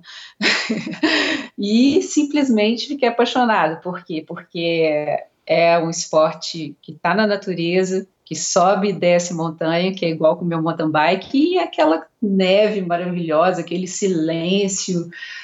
É, é muito legal, assim, o esporte da neve, né? Essa conexão que você tem com a natureza quando tudo está mais difícil lá fora para os animais, sabe? Você vê as pegadas dos animais na neve, na neve e, e, todo esse processo maravilhoso da natureza é muito legal. E eu, eu fiquei apaixonada. Então, foi em 2005 que eu entrei em contato, eu nem sabia que existia uma Confederação Brasileira de Desportos na Neve, né? nem sabia que existia é. isso, né? Então, é, entrei em contato, foi o presidente que me respondeu, braços abertos, falei, olha, que, que legal esse esporte, já que eu estou morando aqui, né, me casei em 2004 e vou morar nesse Canadá gelado, vou ter que aprender a esquiar para poder guardar o meu físico, né, então é, depois disso, eu fiquei sabendo que tinha critério de Olimpíada, de classificação de inverno. Nossa, aí já falou na Capricorniana que gosta de ter um objetivo. E aí eu falei, nossa, que negócio interessante, como é que é? Aí o Guido, não, já que você está falando de Olimpíada, você não sabe nem esquiar ainda, você esquiou duas vezes, né? Falei, não, mas legal, Guido, e tal, eu tenho um motor, né? Não tem problema, eu tenho motor. E começou essa, essa história de estar na, na sala de jantar, colocar o um esqui no pé e aprender a virar. E, e, e, finalmente foi tudo assim. Acabou a temporada de é, de 2005 no Mundial, eu já estava louca para poder aprender a esquiar, eu, eu, eu tinha, achei muito legal, e comecei a, já sabia os critérios, já sabia que tinha pontos FIS, aí em novembro, depois daquelas duas, dois dias que eu esquiei em maio, eu já estava embarcando para competir na Áustria, para conseguir pontos FIS da Federação Internacional de Esqui, para poder classificar para a Olimpíada em fevereiro de 2006. Isso foi quando eu olho para trás eu falo meu Deus, né? E isso é muito legal porque quando eu, eu percebo tudo que eu vivi, né, eu falei gente, né? Como que eu tive coragem de fazer isso, né? Com certeza eu era a pessoa que menos experiência tinha numa Olimpíada. Talvez isso seja um recorde, né? Então. Quanto tempo que vocês Não, eu não duvido, eu não duvido. Eu, eu anotei aqui, tenho duas curiosidades, Jaqueline. Primeiro, você em 2000, você casou em 2004, mas você conheceu o Guido em 2003. Ele, ele já tinha participado das Olimpíadas em 98 em Nagano. É, eu imagino que ele deva esquiar com, deve, devia estar esquiando com bastante frequência ainda, enfim, é o esporte dele. Você nunca, nunca tinha tido a curiosidade de um dia ir esquiar, você morando na Europa, tendo, tendo enfrentado tantos invernos rigorosos com neve. Você simplesmente deixava ele esquiando e você, enfim, não sei, ficava em casa, né? E você nunca foi com ele. Aí esse dia ah. você estava morrendo de vontade de pedalar e o tempo não estava deixando, e ele falou: vamos esquiar. De repente veio esse estalo, ele te colocou no esqui e foi amor à, à primeira vista. Isso, Mais ou menos isso. isso. Mais ou menos isso. Só Legal. Que para o esqui, para mim, para minha vida, o esqui era coisa de princesa, era um, algo muito longe da nossa realidade. Você lembra? Na revista mostrava a princesa Diana esquiando. É verdade, é verdade. Era muito, muito longe da minha realidade né? E na verdade não é. A neve, gente, a neve é para todo mundo. É muito legal, é um esporte muito legal. A gente acha, eu achava que todo mundo ficava dentro de casa, não saía. As crianças, elas fazem tanto esporte. Meu filho, eu fico vendo, chega todo rosadinho, a bochecha toda rosa, de, de saúde, sabe? De estar tá é, brincando de rolar na neve, pulando do telhado na neve, sabe? Que fica tudo alto, deslizando com sled, com. Tem tanta, tanta atividade na neve que é, é uma pena que a gente não tenha neve no Brasil, porque tem muito esporte legal para praticar com a criançada. O esqui, o esqui cross country, eu, eu nunca pratiquei cross country, nunca pratiquei esqui, pratiquei só snowboard mas eu tenho a impressão que ele deve ser bem similar à, à, à sensação, ao esforço da corrida, eu estou enganado? É, depende. O, o esqui cross-country clássico é bem parecido com a corrida, mas você usa os braços também no bastão. Ele é bem parecido. Você tem um, como um trilho de trem que o esqui fica ali e você vai fazendo praticamente os mesmos passos da corrida. Mas já a técnica skate, ela é bem parecida com a bike. E muitos, muitos atletas usam a bike na época seca, que a gente fala que não tem neve, para se preparar para o skate e vice-versa. Então, ele usa muito a perna, você vai estar trabalhando bastante é, a flexão, né, e também os braços. E aí, por isso mesmo que eu me destaquei mais na clássica, no, no, na técnica do skate que é bem parecido com a bike. Em rápidas palavras, qual que é, qual que é a diferença do skate para o clássico? O clássico é o trilho, aquele que a gente assiste Isso. nas Olimpíadas, que, que eles vão praticamente cruzando os esquis, fazendo um X. E... Isso, esse é o skate. Esse é o skate. Ah, entendi. É, ele é igual tipo patinar. Isso. Você está patinando, mas você está usando o bastão também.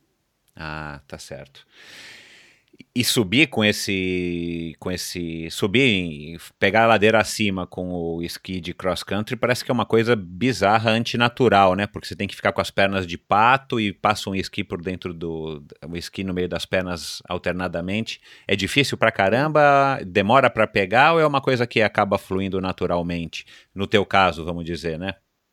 É, para as pessoas que querem começar, e isso eu dei muita sorte também, porque na época é, em Torino, que foi a minha primeira Olimpíada, foi a, a técnica clássica. Para começar, o mais fácil é a clássica, porque você está com a perna, né? Você, como você corre, você vai para frente, vai para trás, mas é, como velocidade, o skate ele é mais eficiente.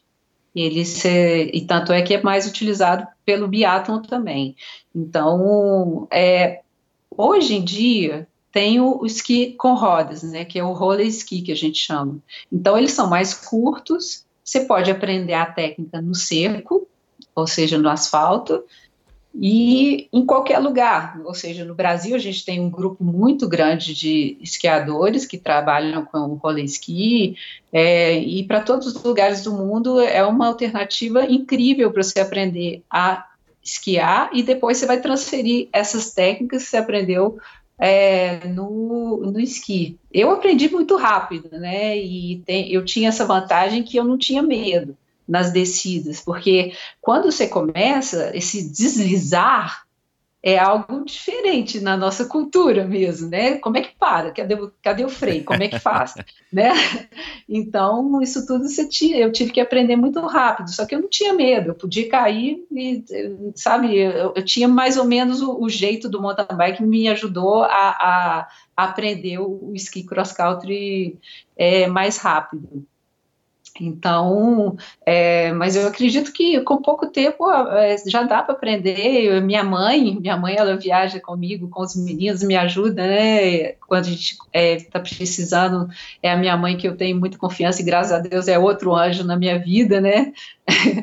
e ela é, aprendeu rápido também. Ela aprendeu a esquiar e ela já tem 70 anos. Então, é, é um esporte que que, que é muito legal, assim, a, a, a longevidade, sabe? O, o, o, tempo que você pode praticar o cross-country ski é muito, muito longo. Eu conheço, né, o nosso grupo aqui tem atletas de 80 anos praticando é, o cross-country ski, então é um esporte para a vida toda.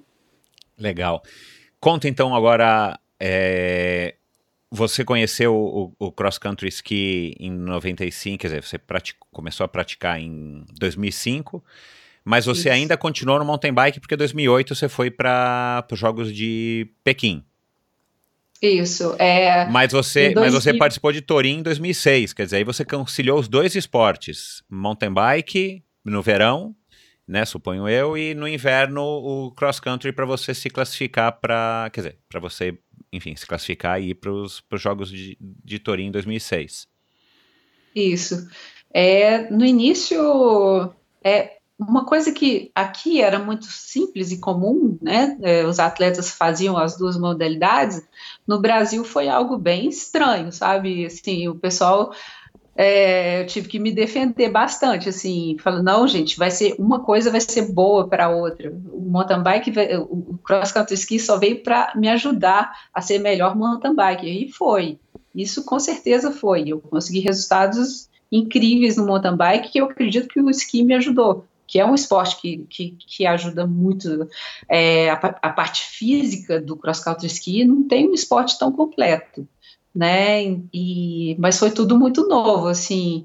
É, eu nunca imaginei, né, na, naquela, né, voltando lá na, na, na, na, no hospital com a perna quebrada, né, que depois de 2004, dois anos depois, eu ia estar numa Olimpíada de novo. Nunca imaginei, né? E isso foi, foi, foi eu falo que foi a Olimpíada mais de surpresas, né? Se eu, se eu considerar as seis Olimpíadas que eu participei, essa foi uma grande surpresa na minha vida, assim.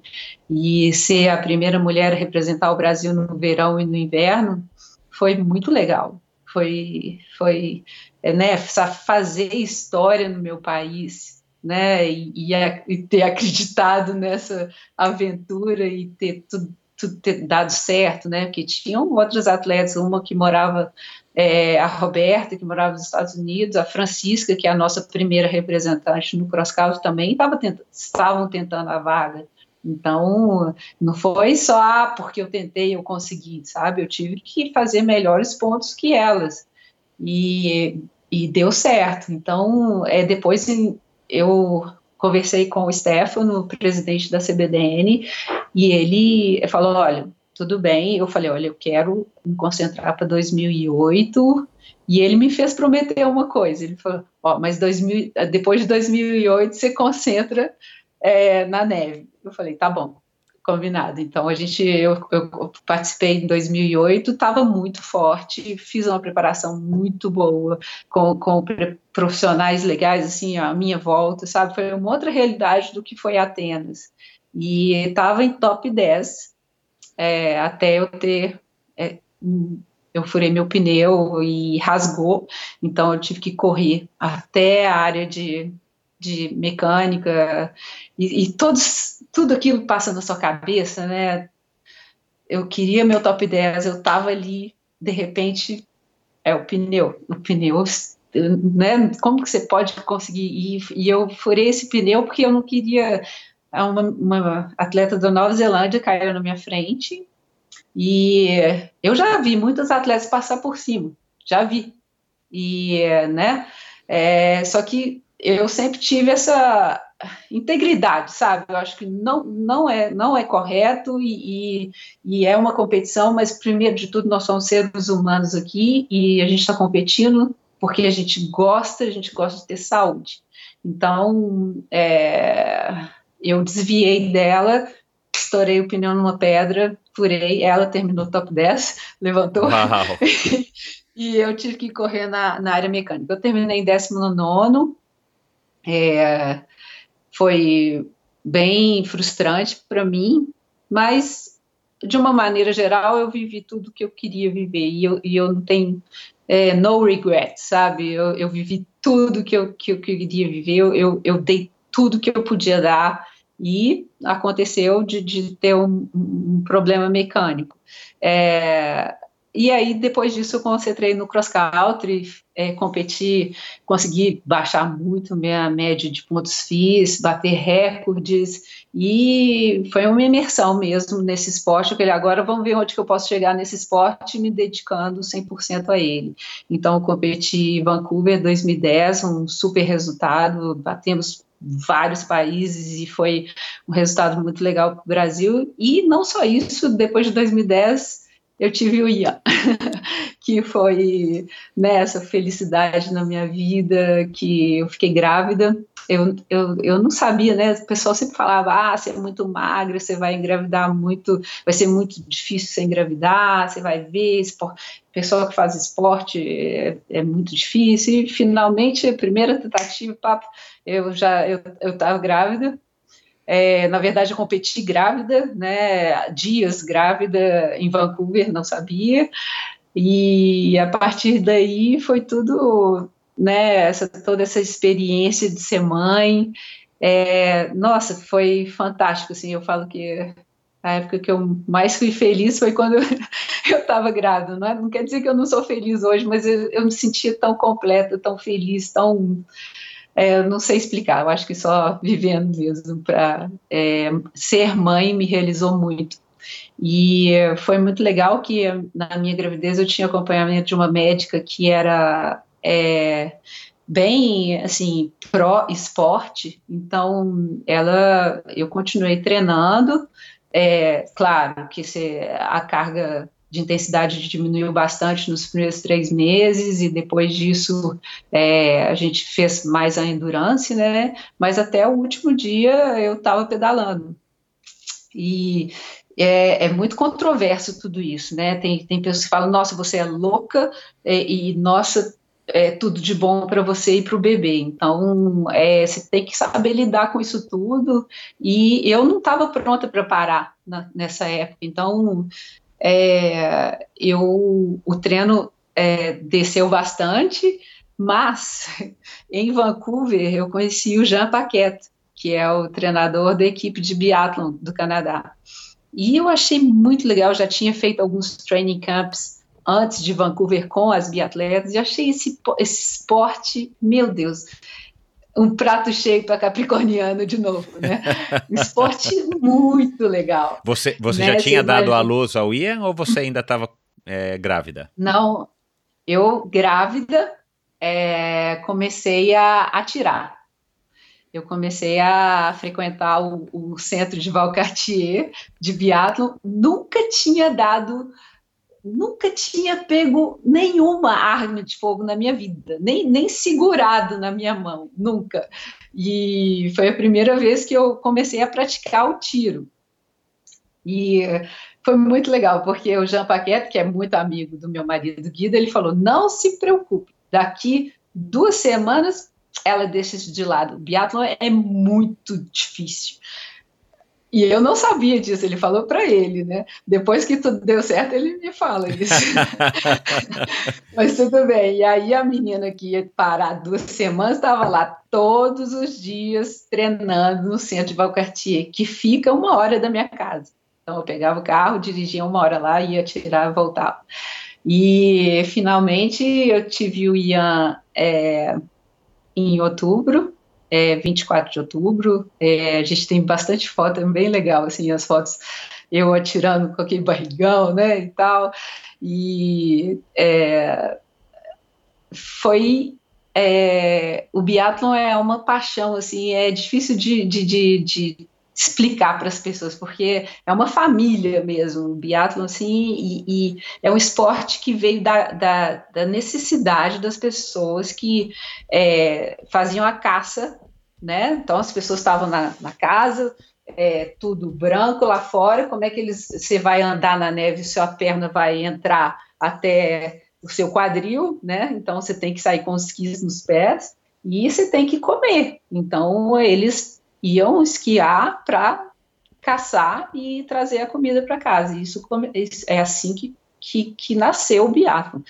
E é, eu comecei a, a, fazer algumas provas da IBU, que é da União Internacional de Biatlo, e finalmente no primeiro ano eu classifiquei para o campeonato mundial de biatlon. E já estava Jaqueline lá de novo, né? Ah, objetivo incrível, vamos lá. Então, é, eu consegui classificar e a classificação foi o biatlon foi, foi muito difícil de classificar, foi, foi o, o esporte mais difícil para mim para classificar foi o biatlon, porque eram dois campeonatos mundiais e contava por nação. Então, como eu era a única atleta classificada no Mundial brasileira, as outras atletas não classificaram, eu tinha que fazer os pontos para o meu país. Então, é, tudo contava comigo. E foi, foi bem é, exigente, assim, mas e eu não sei é, de onde veio isso, mas finalmente eu atirei bem né? Eu comecei a tirar muito bem, a fazer provas. Eu lembro no primeiro mundial já ganhei da, da de, de, atletas de outros países, como Holanda, que e, e, e que tem assim, tradição, assim, né?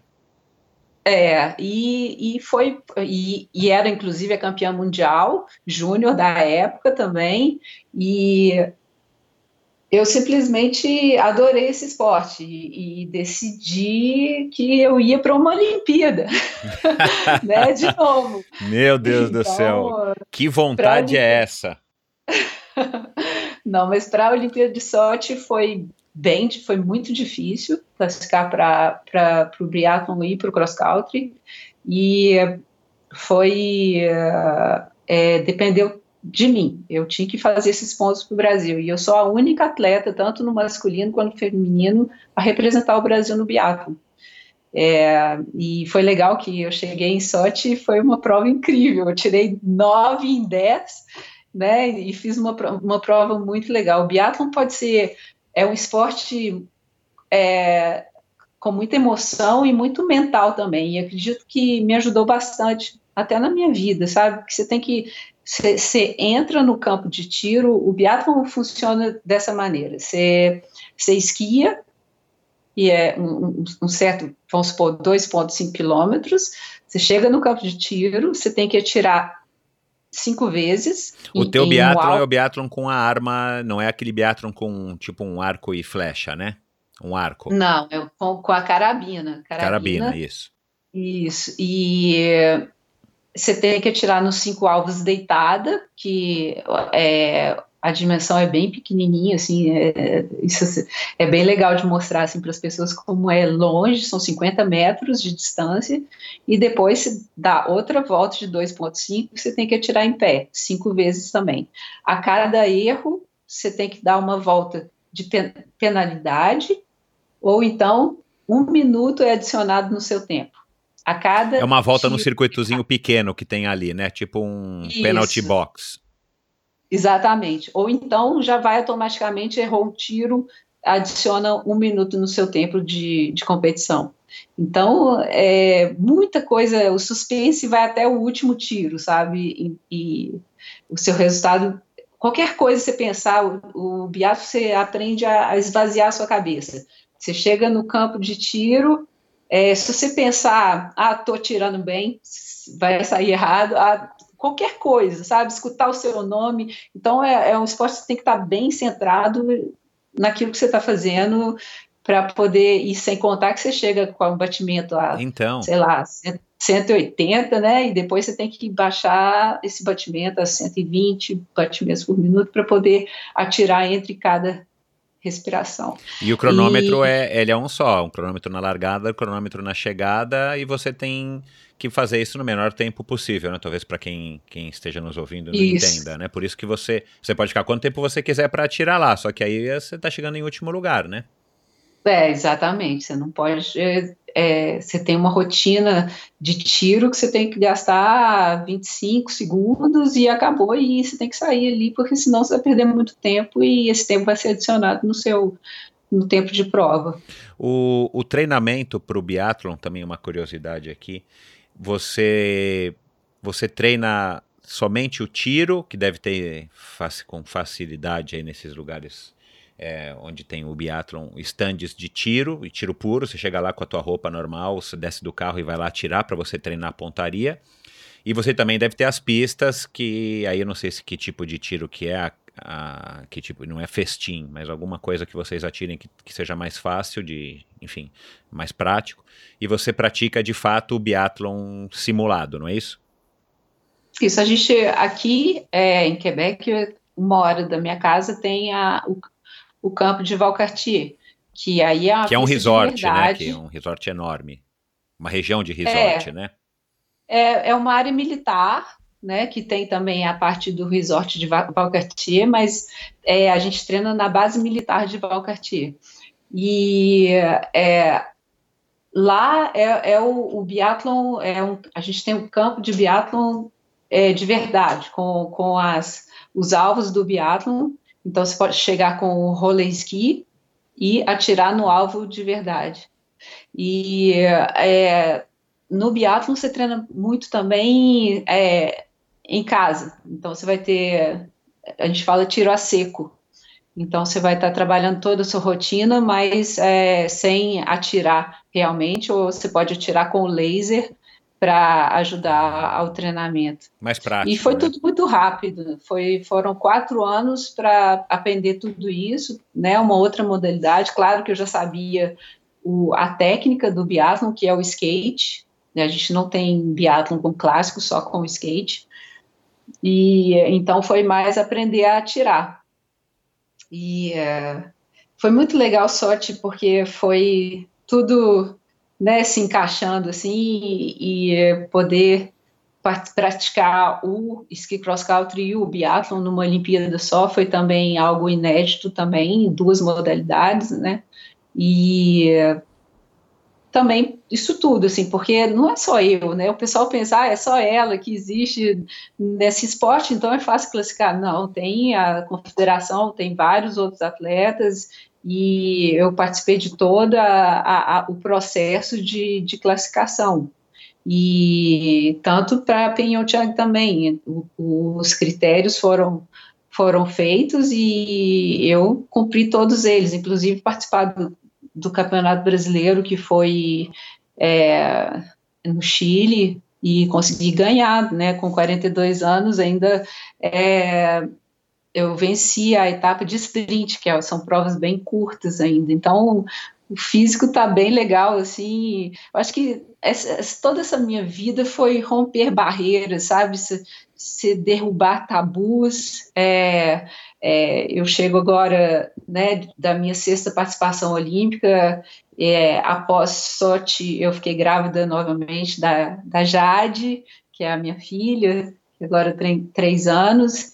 E, né, para mim seria.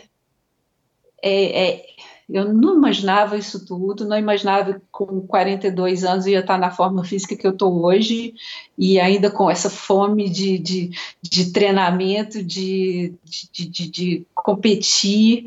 É, sou uma pessoa realizada, graças a Deus, de ter tido a oportunidade né, de ser mãe da Jade, mãe do Ian, e poder viver toda essa experiência e ainda praticando, fazendo o que eu amo, que é o esporte, né? Então, é, agradeço muito a Deus de ter conseguido é, é, juntar isso tudo, de, de, ter conseguido equilibrar toda essa vida de atleta, mãe, esposa, é, e também ter ter acreditado, sabe? Eu acho que muita gente me pergunta, nossa, mas como você conseguiu? Todo mundo tem tanto potencial que a gente não, não, não, não acredita, né? Não, não começa, não dá aquele primeiro passo. Isso me marcou muito quando eu li essa frase, sabe? Que, que é aquele, tudo que você precisa é a esperança nos ombros e aquele só, só aquele, aquele impulso do primeiro passo para você, você ter sonhar com a vida que você sempre sonhou, sabe? E muitas vezes a gente tem medo por, por estar, né, do, que é do desconhecido, medo de, de, de dar errado, ou que, que outras pessoas vão falar, né? Então, é, eu, eu, eu gostaria muito de ser um exemplo para essas pessoas, sabe? De que elas que elas sonhem, que elas que elas acreditem que são capazes de fazer as coisas, sabe? E isso eu passo muito para o Ian, assim, é, para os meus filhos, para os dois filhos, sabe? Essa coisa de sonhar. Minha mãe me deixou sonhar. Eu fui uma criança que eu sonhava tanta coisa, de ser astronauta, de ser, sabe, cientista que vai curar as doenças do mundo. E esses sonhos se transformam em realidade. Mas tem que existir o sonho para a pessoa poder, né, começar ali uma, uma bela história. E junto com isso tudo, né, depois de Pyeongchang, minha sexta participação, falei, gente, eu tenho que, eu tenho que fazer alguma coisa para isso. E eu comecei a escrever um livro infantil. E saiu assim, esse, esse projeto estava na minha cabeça tinha tantos anos que saiu assim de, bem rápido, sabe? Então é essa história dessa menina que é a minha história, né? Que eu sempre gostei muito do pôr do sol e dessa menina que sempre queria seguir o pôr do sol, ou seja, o pôr do sol ia nas montanhas, né? Então, é essa história de perseguir seus sonhos e eu quero com esse livro poder ir nas escolas, ler o livro, sabe? E, e, e tentar fazer com que as crianças continuem seus sonhos, sabe? E que, que acreditem que é possível.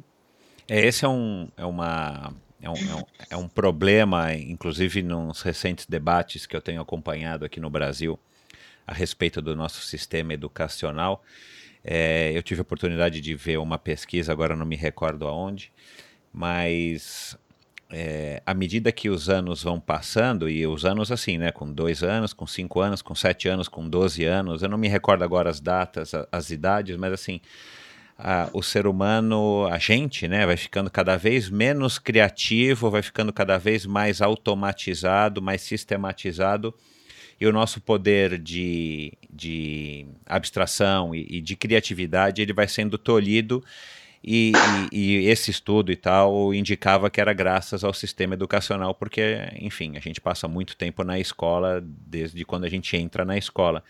Então, você está falando isso, acho que é super oportuno, porque é, vale a pena a reflexão e, e, de fato, né, eu também tenho agora uma menininha de menos de dois anos, a Nina, em casa e a gente percebe, e eu tenho a Michelle de 18, a gente percebe a diferença né, que, que, que vai acontecendo com o passar dos anos é, da, do ser humano, daqueles seres, irem realmente perdendo aquela ingenuidade e, e, e perdendo aquela malícia, aquela falta de malícia e perdendo aquele aquele brilho nos olhos que, que, tá, que, que é nato das crianças e que faz parte né, da, da gente, mas a gente vai perdendo essa espontaneidade e, enfim, é uma condição que eu não sei se é uma condição humana se tem a ver também com, a, com o mundo que a gente vive, mas é uma dó. E você dizer que, que, que você acha que tudo isso que você viveu e está vivendo é, se deve à tua vontade de estar tá sonhando, de buscar, de não se acomodar,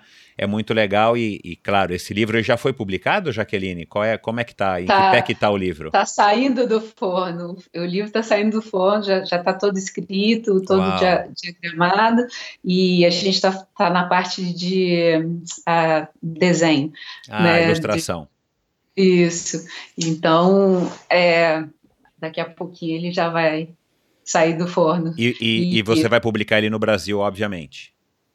Isso, eu quero publicar no Brasil primeiro e eu quero, é um projeto que começou, né, eu quero ir, pra, ir nas escolas, sabe, é, eu como atleta olímpica que participou de suas Olimpíadas, que acreditou no seu sonho, sabe, eu quero estimular a criançada mesmo, quero estar lá, ler a história para elas e contar um pouquinho da minha história para isso, para estimular as crianças para essa criatividade, como você falou, esses sonhos que, que não que não morram sonhos. É, é, a vida a vida é isso, sabe? É correr atrás dos sonhos e é, eu vejo tanta tanta criança legal com tantos projetos, né? E isso tem que ser estimulado.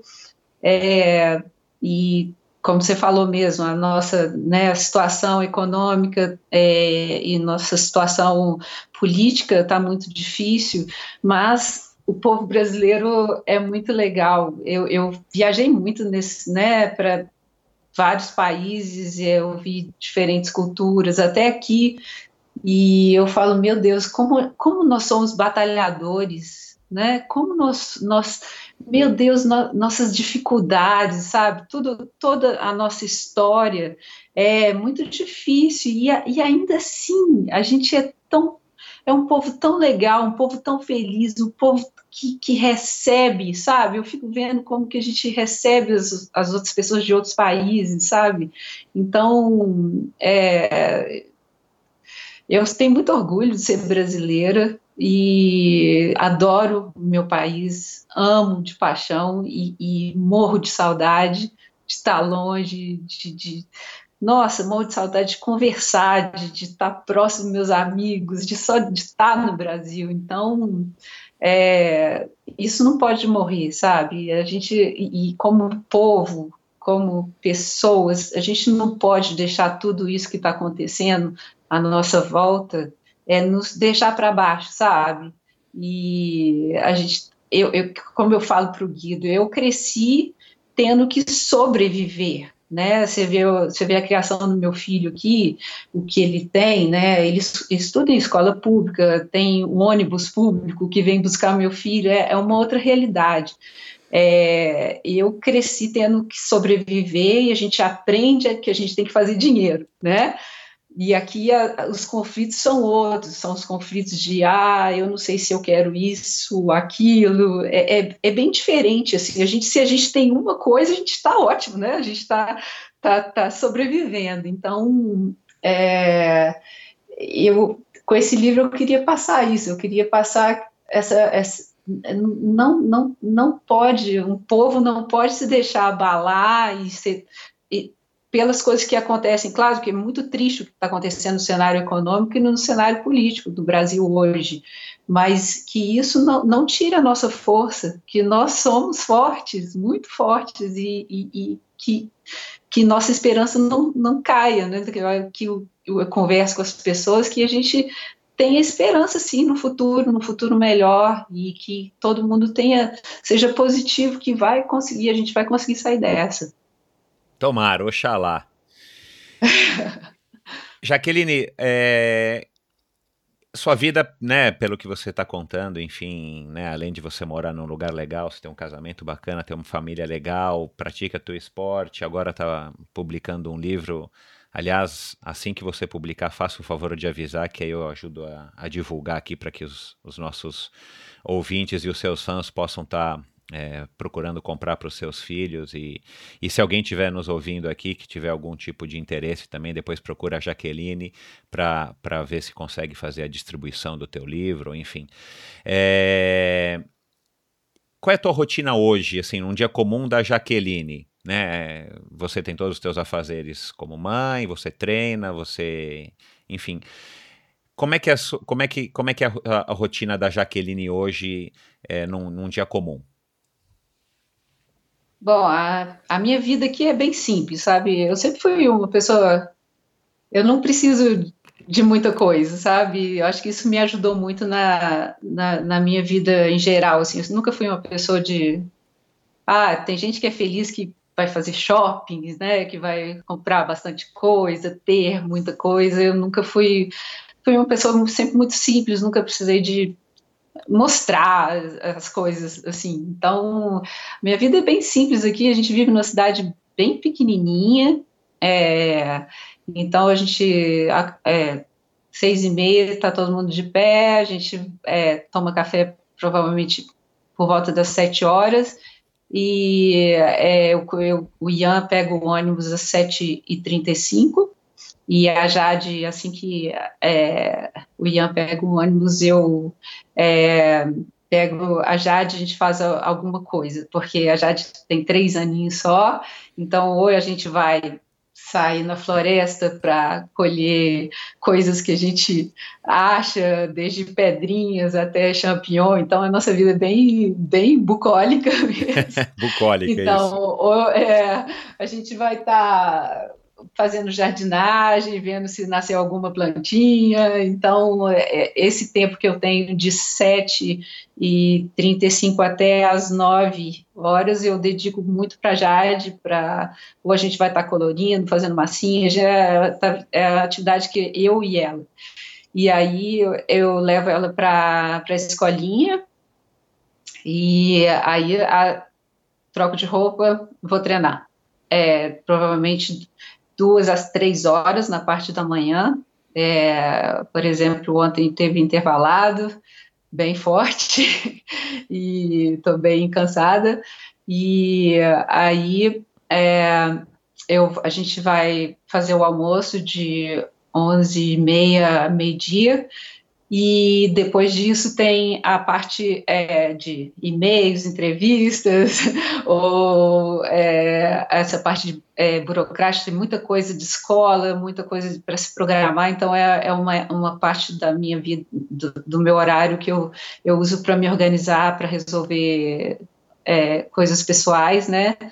E a, a, partir das três horas é, eu faço um outro treinamento, e aí o Ian vai chegar a partir das quatro horas ele chega em casa, ele almoça na escola e depois disso a gente vai estar tá cuidando de é, é, depois da segunda parte do treino eu vou estar tá cuidando ou do para casa ou eu vou estar tá continuando no treino dependendo do tempo da, da, da atividade eu vou estar tá, é, fazendo ou duas horas ou uma hora dependendo do que, que é o treino da tarde e aí a gente vai estar cuidando da parte de dever de casa, de é, estudar um pouquinho, de brincar também e conversar. Isso eu acho, o pessoal fala, ah, você tem que passar tempo de qualidade é, com seu filho, né? Porque a vida está muito louca, que tem várias é, coisas para fazer. Os pais chegam normalmente às seis horas em casa e já tem que colocar o menino para dormir, tarará, e comer e tal.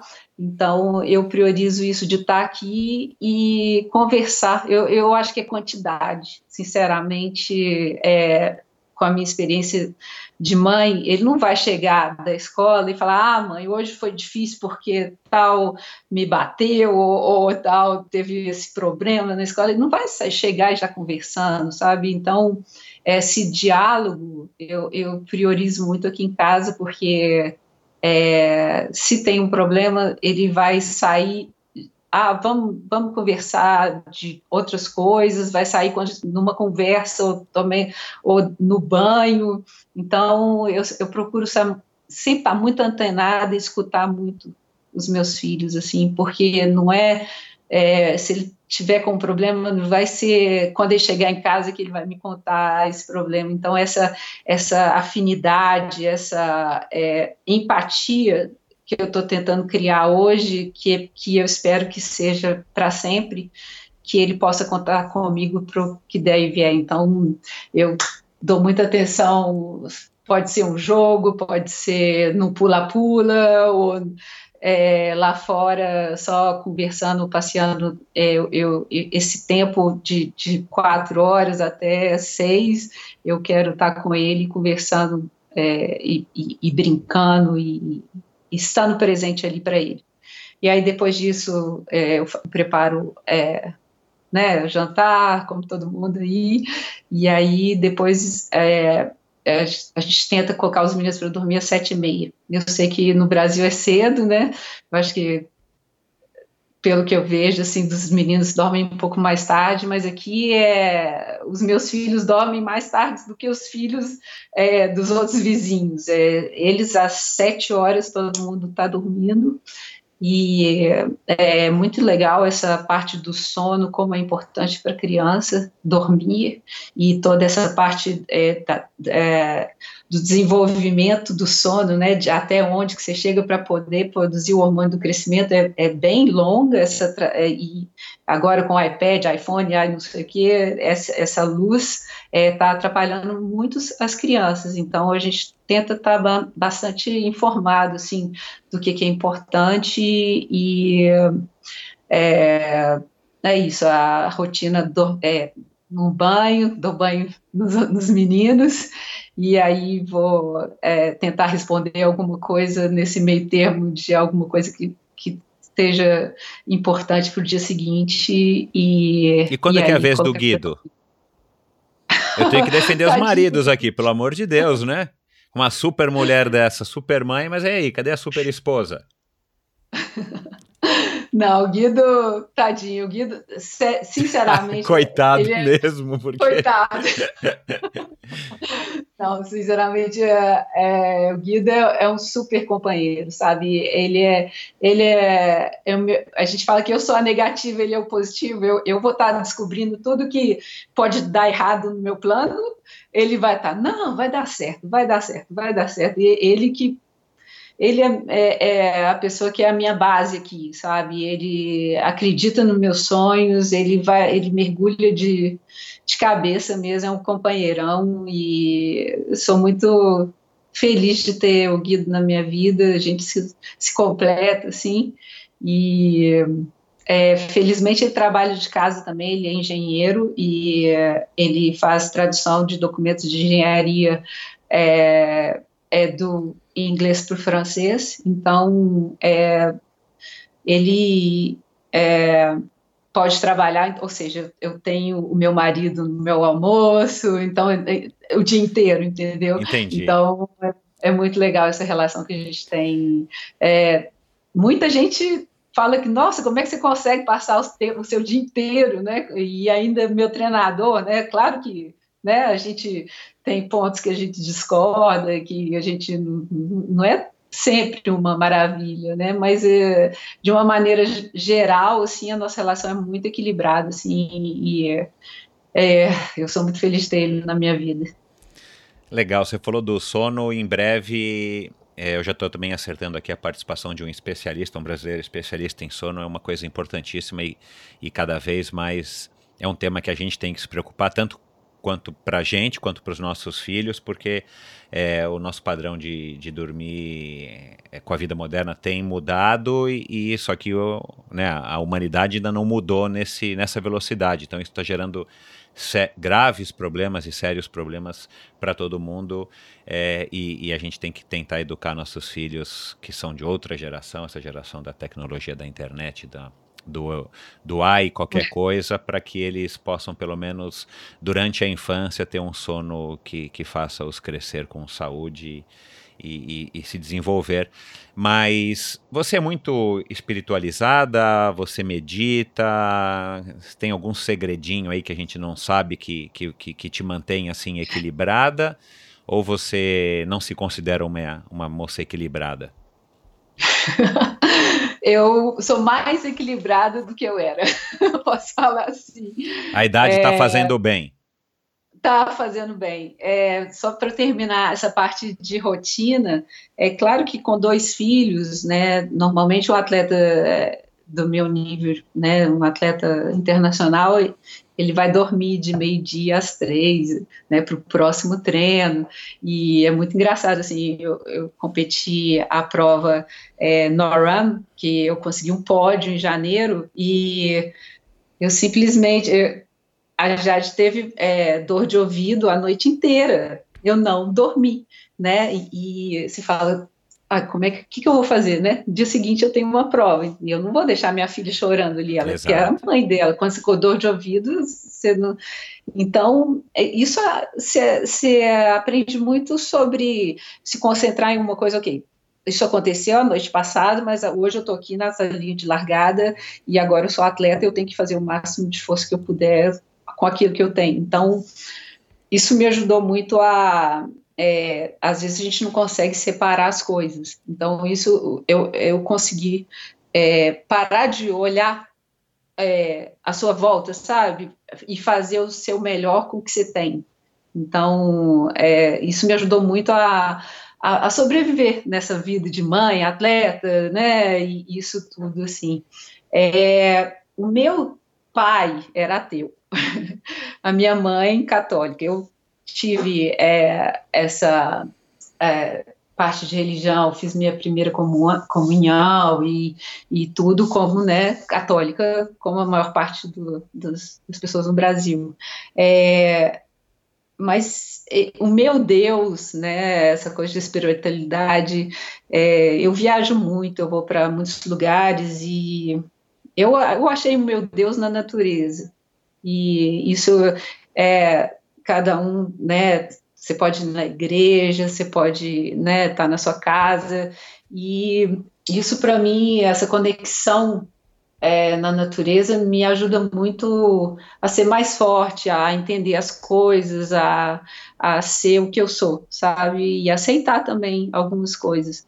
E é, eu, eu, eu batizei meus filhos, meus filhos na, na igreja católica, mas é, eu não sou praticante, eu não vou todo domingo na igreja, mas eu, eu sempre tenho esse momento né, na minha vida que eu vou estar tá, é, agradecendo e me inspirando e tentando ser uma pessoa melhor também. E, e esse, esse, essa parte vem quando eu estou em contato com a natureza, quando eu estou é, lá fora, respirando ar puro e agradecendo por, por estar viva, por estar vivendo, né?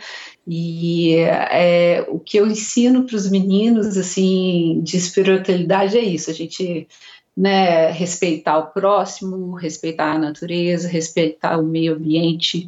E uma coisa que eu sempre tive, que vem da minha avó, eu acho que ela, ela sempre foi uma pessoa muito guerreira, que viveu muita coisa na vida dela.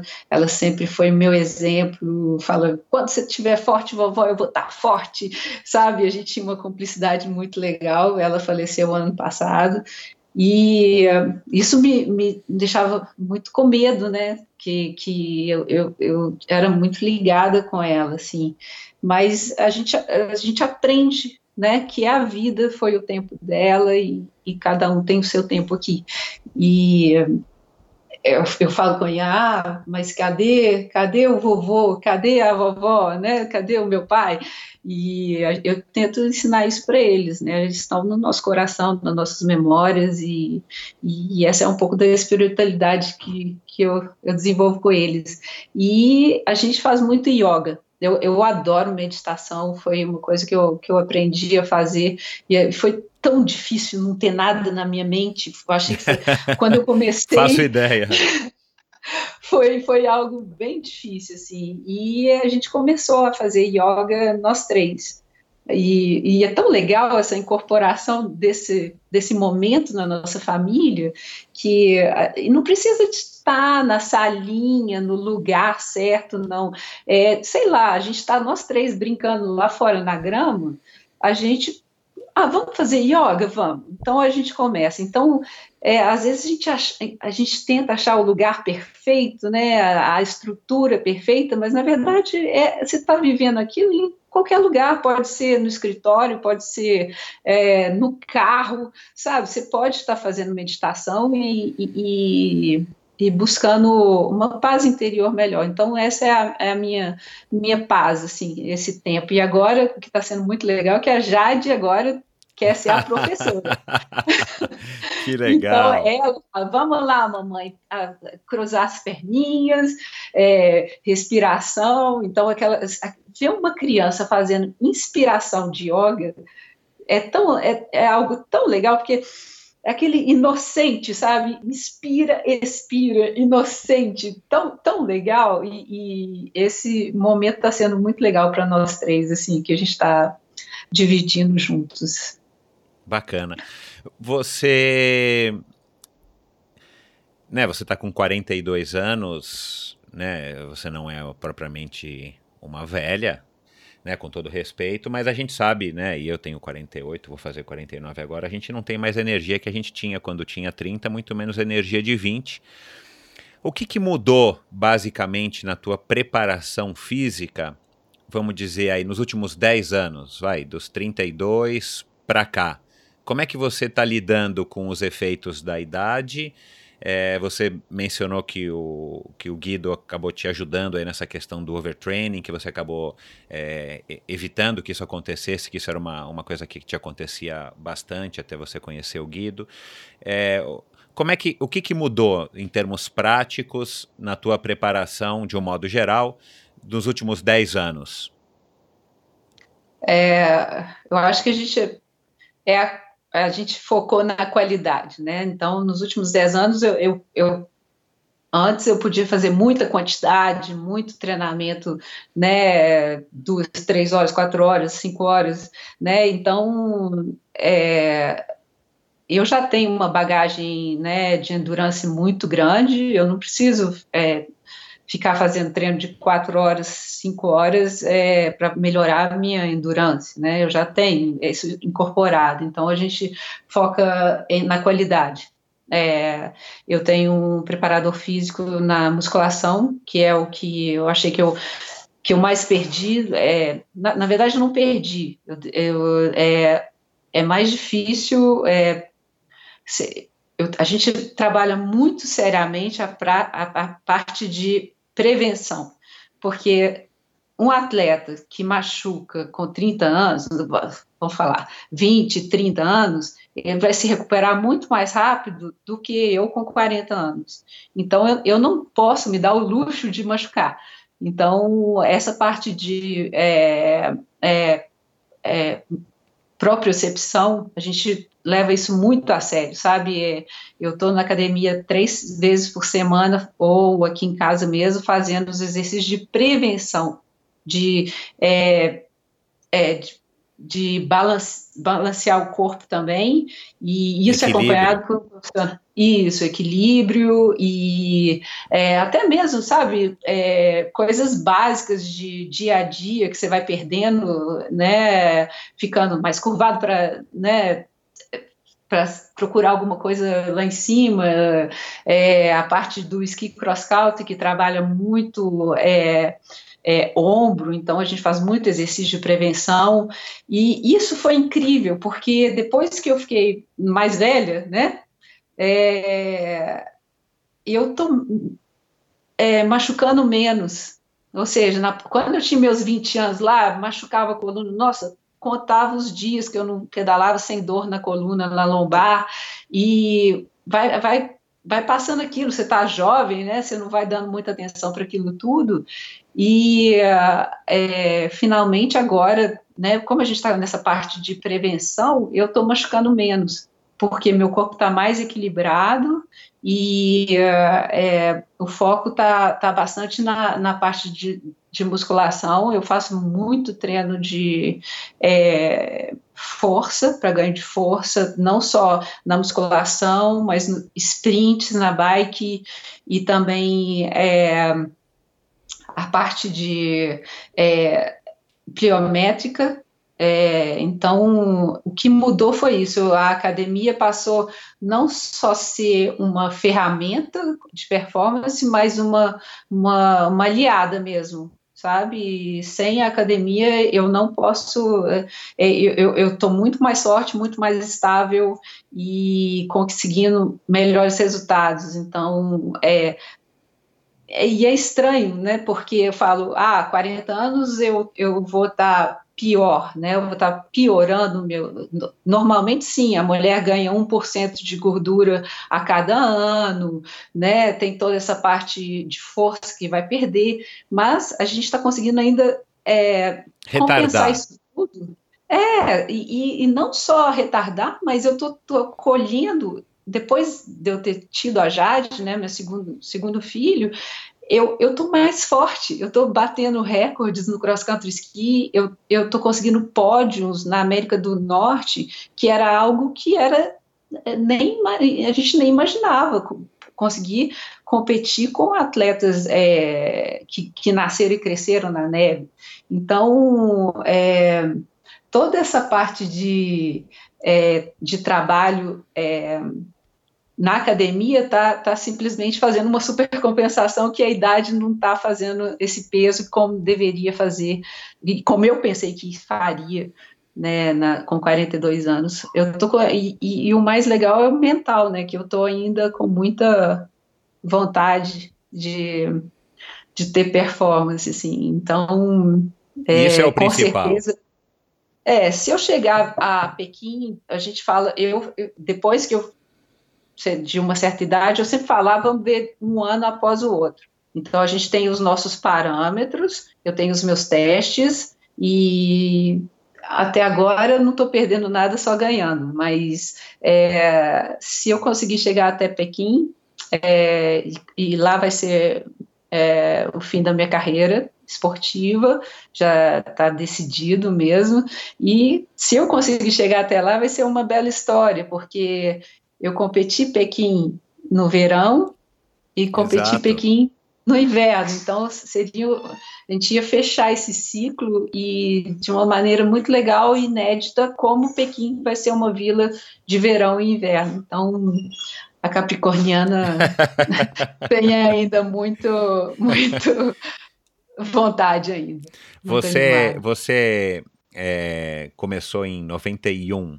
Você pegou aí uma toda essa evolução extraordinária que a gente viveu desde 91, né? Porque eu também comecei em 88, eu sei tudo que o esporte evoluiu, só que você continua no alto rendimento, você continua dedicada, como você está contando aqui para gente. Você se adaptou bem a essas novas tecnologias?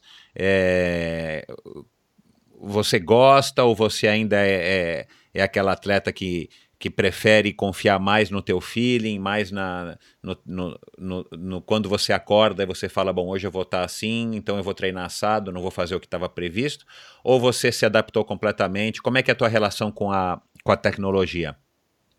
Ah, eu gosto muito. Eu, eu sou um, um nerd.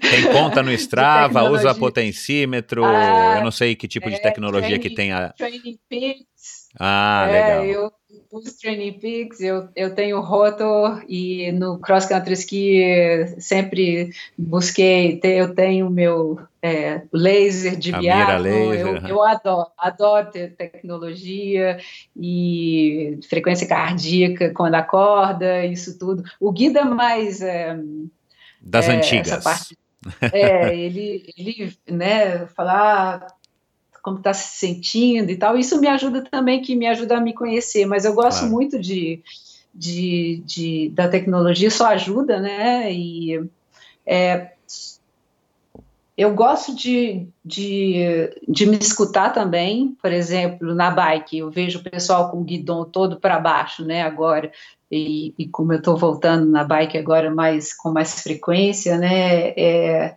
eu, hum, eu não sei, sabe? Eu vou refletir muito, adoro ler.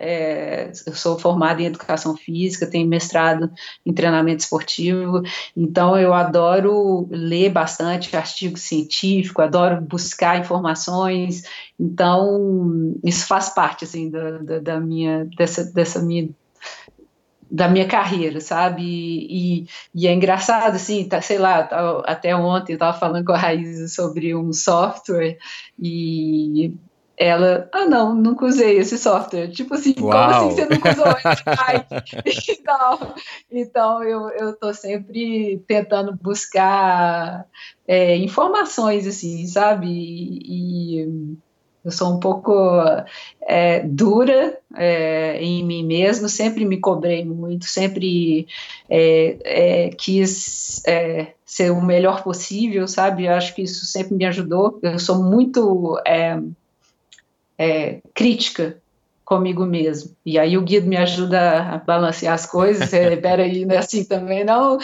mas é, então isso me ajuda quando eu tenho valores, quando eu posso, né, mensurar. Vem isso vem do trabalho que, né, quando eu estudava educação física, eu trabalhei para o Cenesp, que é o Centro Nacional de, é, de, de Excelência Esportiva. Então isso vem desde muito tempo como pesquisador, assim, eu adoro. Você tem alguma mania? Mania, acordar com o pé direito. não sei o que, que é, tem esse negócio de há muitos anos. Aí o guia fala, ah, levantou, ah não, você, você deita de novo e levanta com o pé direito. Tem que acordar com o pé direito, senão é, tem que deitar de novo e levantar. não importa o lado da cama que você durma, você vai sempre levantar com o pé direito. Exatamente, tem que ser para o dia começar bem. Excelente dica. É... Eu sei que enfim, né, tua carreira tão longa e, e, tantos momentos que eu imagino que sejam momentos muito marcantes, mas tem algum alguma lembrança, alguma memória que você guarda assim com mais carinho do que as outras? Não necessariamente por ah. conta de um resultado, mas assim, um, alguma lembrança que, que, que você guarda aí num lugarzinho especial no teu coração? É, tem várias lembranças, né? Com muitas experiências emocionantes. É, eu, eu, eu acho que quando, quando eu classifiquei para Atenas, né, minha primeira Olimpíada, e quando foi quando eu recebi a confirmação que eu seria a atleta que ia representar o Brasil é, nos Jogos Olímpicos, né, pela primeira vez, foi um dia muito muito legal assim para mim. Eu fiquei muito feliz assim, aquilo tudo assim, todo esse filme, né, de toda essa trajetória, de tudo que se passou, né, saindo dessa dessa cama do hospital, dessa cirurgia até chegar lá, foi foi muito especial assim e esse, essa sensação de que deu certo, que valeu a pena, é algo que você não esquece. Né? Então esse dia eu vou guardar para sempre assim no meu coração. Você manteve o teu projeto, né? A Raíza falou dele no episódio 25, quem não ouviu, vai lá e ouça. Uma entrevista muito legal com a nossa atual Jaqueline Mourão do, do mountain bike brasileiro. É, você manteve ele por três anos para formar aí jovens meninas talent, é, que, que, que, poderiam despontar no cenário do mountain bike nacional e você fez isso muito bem, conseguiu revelar aí vários talentos. É, que conselho hoje, né, na Jaqueline hoje, depois também de, de alguns anos aí que, o, que o projeto é, parou, que conselho hoje você daria para essas meninas, né, vamos dizer aqui que as meninas estão ouvindo, e, e, os próprios meninos também, mais jovens e, e, e que estão prometendo e que, e que prometem ou, ou que estão na, naquela encruzilhada, na dúvida, o que, que eu faço, né, qual que você acha que seria um, um ou dois conselhos mais importantes, mais valiosos que você poderia passar para os jovens de hoje aí no, no mountain bike ou no, no esporte que seja? Bom, o projeto ele nasceu é, dessa, dessa vontade minha mesmo de passar tudo que eu aprendi na marra ali é, para as meninas mais novas, né? Então a Raíza, ela me orgulha a cada dia com os resultados dela, me deixa muito feliz de, de ver que ela alcançou mais, né? E isso me deixa muito feliz. É, para galerinha aí que está né, na bike, eu diria isso mesmo, de seguir seus sonhos, se escutar, escutar sua intuição mesmo interior, sabe? Do que, que você acha que pode ser certo.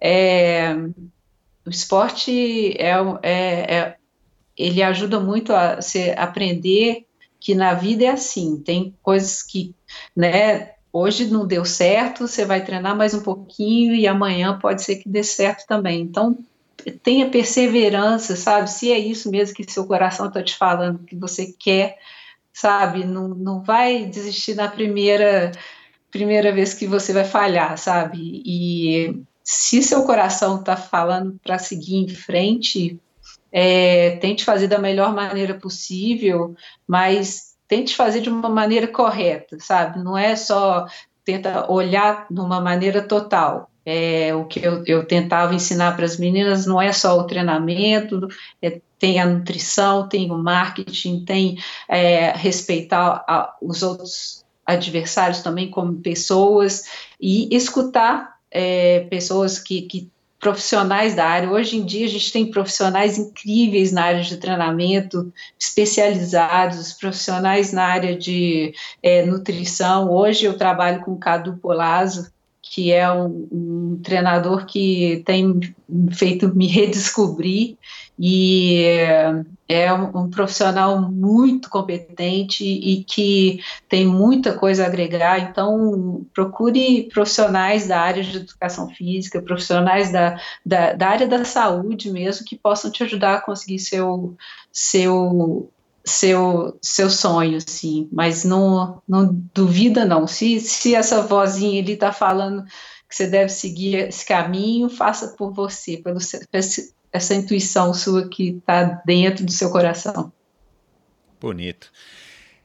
Quem são seus ídolos no esporte ou fora dele, Jaque?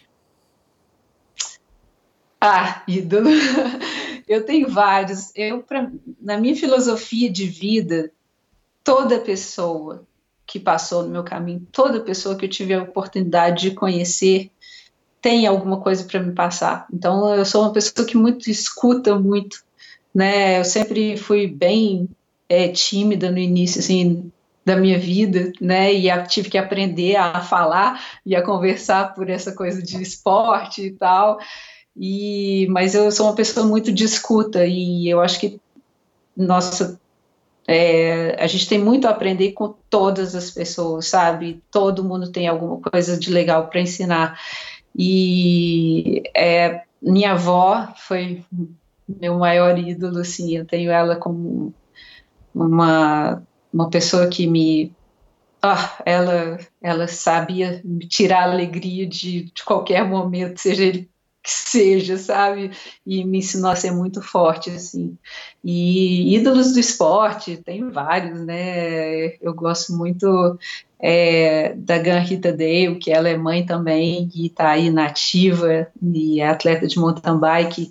Então, eu eu, eu, eu, sigo muito as, as grávidas, né, as, as, que tiveram filhos, assim, que eu tô, sempre tá querendo aprender um pouquinho e sempre me admiro muito as mães atletas, né, é, tem também, eu gosto, ah, eu tenho vários, mas é, minha avó, sim, é a minha maior ídola, assim. Legal. Fala rapidamente antes da gente encerrar aqui. A, a era para a gente ter conversado antes, mas eu acabei deixando passar de tanta história legal que você contou. Como é que foi a tua passagem pelo triatlon? Que história é essa de você ter sido a ganhadora do campeã do primeiro duatlon de, de BH? Que duatlon que foi? Você acredita? Pronto, conta Bom, pra eu... gente essa história aqui. Quando eu comecei a a pedalar, tinha, é, né, o triatlo estava né, começando também, é, começando aquela febre de triatlo e tal, e claro que eu também é, tentei, fiz uh, alguns triatlons no Nossa Fazenda, fiz uh, outros na Lagoa dos Ingleses, e também participei do primeiro do Atlon de Belo Horizonte, né, e, e foi legal que o meu nome está lá no livro, muito legal da história do, do mas, é, não, eu, eu, era uma catástrofe, vou te falar. Meu, meu, meu triatlo, minha experiência de triatlo era nadar para sobreviver mesmo. E na época eu tinha uma vantagem que não tinha o vácuo, né? Então o ciclismo né, tinha aquele patamar maior ali que né, se, tinha, se não, não tinha o vácuo. Então é, eu saía da natação, aí no ciclismo tentava buscar maior número de atletas que eu pudesse poder é, sobreviver na corrida. Então, era correndo mesmo, olhando para trás para ver se não me pegasse.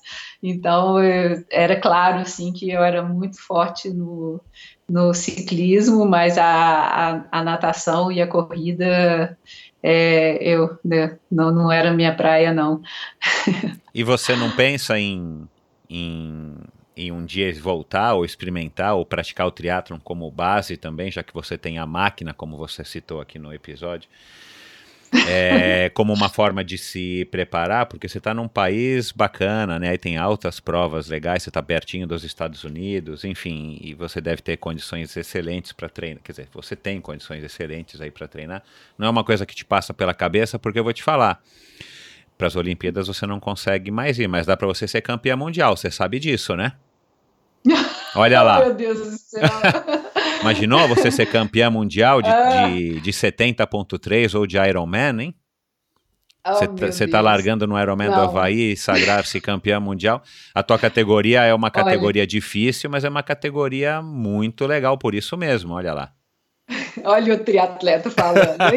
Uma vez triatleta, sempre triatleta. Não, mas você sabe que o triatlon é um dos poucos esportes que quanto mais velho você fica, mais chance você tem de ir melhor, né? porque como você compete por categoria, né, e as faixas etárias são de 5 em 5 anos normalmente, então de repente você pode ser campeã da faixa etária dos 45 aos 49 e pode ser campeã mundial. Hum, não. Sinceramente, minha natação é tão ruim que não tem jeito de, de, de, entrar nessa. Mas eu admiro muito, admiro muito o pessoal do triatlon, porque são três modalidades, né? Eu, eu vivi essa, essa coisa do biatlon né, no tiro e o esqui, e é muito difícil você poder conciliar todo esse treinamento, são muito mais horas de treinamento, né, é, para fazer duas modalidades. Então, eu admiro muito é, os triatletas por essa toda a dedicação que tem que ser, não é somente a natação, a corrida, o ciclismo, e tem também a parte da transição, que você tem que ser super rápido, né, para ali não perder tempo. Então, é, eu, a, a minha. É, o, a esposa do, do, irmão do meu marido, ela é triatleta e é, o, o, o, irmão do meu marido também treinou bastante triatlo, a gente acompanhou isso tudo e eram horas e horas de, de dedicação, assim, é, é, não, triatlo não é minha praia não, mas é, eu admiro muito. A Fernanda Keller sempre foi uma pessoa que eu sempre tive como, né, na minha época de mountain bike, ela era a estrela do triatlo e eu, eu sempre tive ela muito como um exemplo, assim, de, de, de atleta e é, é, um, é uma dos, meus, um dos meus ídolos também, a Fernanda Keller, que, que marcou muito a minha carreira e eu me espelhava muito no, na, nesse sucesso dela. Ela, ela inclusive revelou agora no episódio de aniversário do Endorfina que tá que vai tentar se classificar para a Kona esse ano, acho que vai ser, sei lá, a 25 participação dela e, e, é, e o aniversário de 40 ano do Ironman do Havaí é uma, uma pessoa também com, com algo a mais, assim, bem como você, né, Jaque? Para terminar, antes da gente falar do pão de queijo, é, o que, que você acha que falta? Eu sei que você já está salivando para comer o teu pão de queijo que que, que, que você acha que, que a gente poderia fazer? O que, que você acha que poderia ser feito para o nosso. Vamos falar aí agora do mountain bike, para o nosso mountain bike ter, ter mais pessoas de talento, né? A gente está hoje com a Raíza, tem, tem outras meninas aí também que estão vindo aí na cola dela. É, mas o que, que você acha que, ou você acha que o nosso, nosso, nosso mountain bike está indo bem? Faça uma, uma avaliação rápida aí do cenário do nosso mountain bike, o que, que você faria para melhorar? é, tem algum, eu, eu não estou muito próxima né, do mountain bike hoje em dia, porque eu estou mais nos esportes da neve, mas o que eu tenho visto é a quantidade de atletas é, tá bem maior né? Na época, na minha época, a gente contava nos dedos quantas, quantas eram as atletas de mountain bike. E isso é muito legal.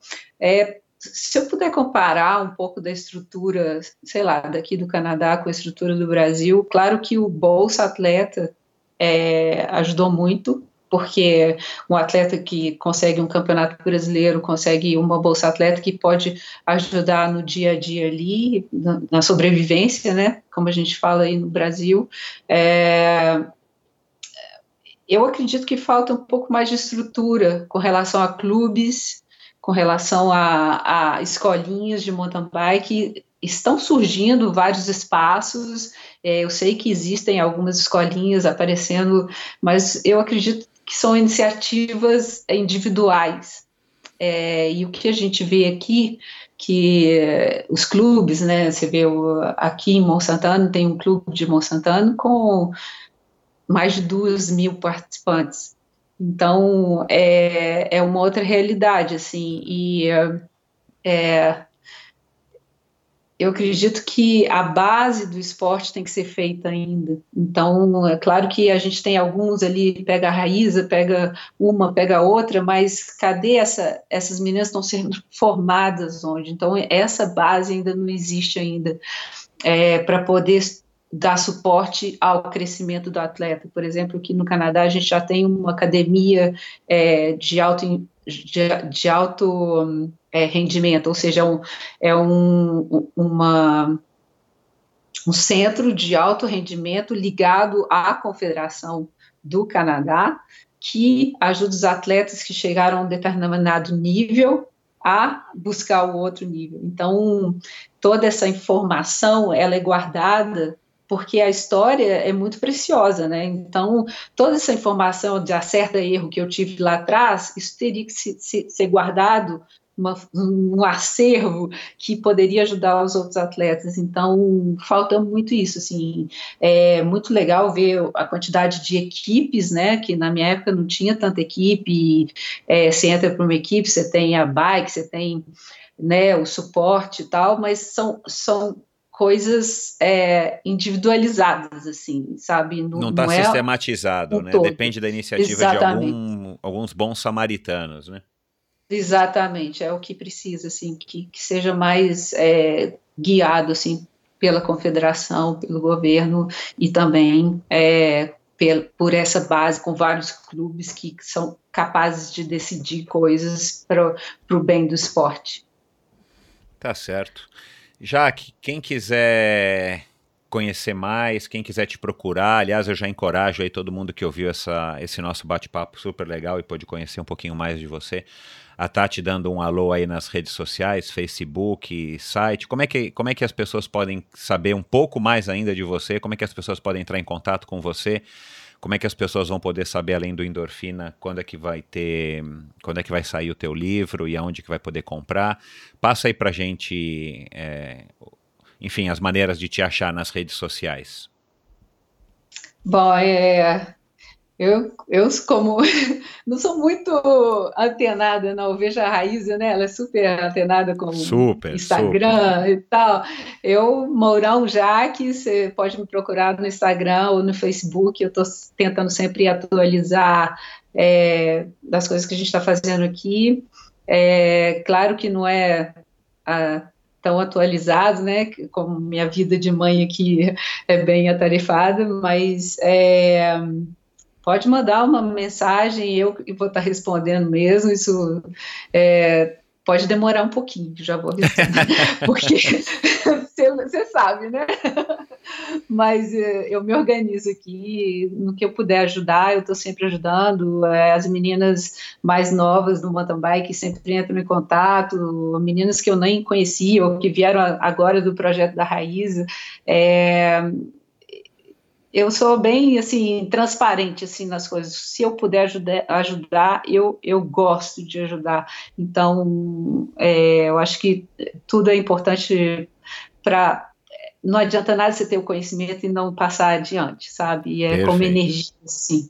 Então, é, eu tenho o meu Facebook, é, Jaqueline Mourão, e também a página no Instagram, é, tem o meu site, que é jaquemourão.com, e caso vocês queiram, gostariam de saber um pouquinho mais sobre meus resultados e tal, e é, também é, sou super aberta assim, para conversas, é, eu estou voltando na bike agora, é, pode ser que vocês me vejam aí nas pistas, talvez uh, em algumas provas. É, Olha lá, que legal.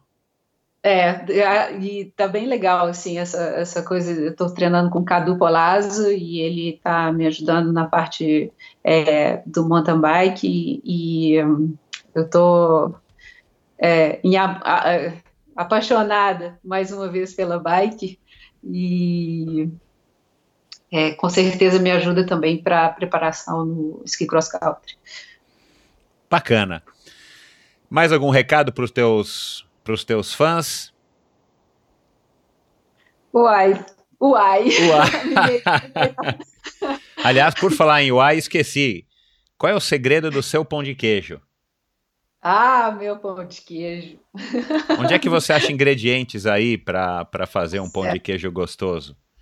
Aqui a gente compra, chama tapioca, né? Farinha de tapioca, que é o polvilho doce que a gente tem aí. A gente não tem o polvilho azedo aqui, mas os queijos, meu amigo, aqui eu acho caros.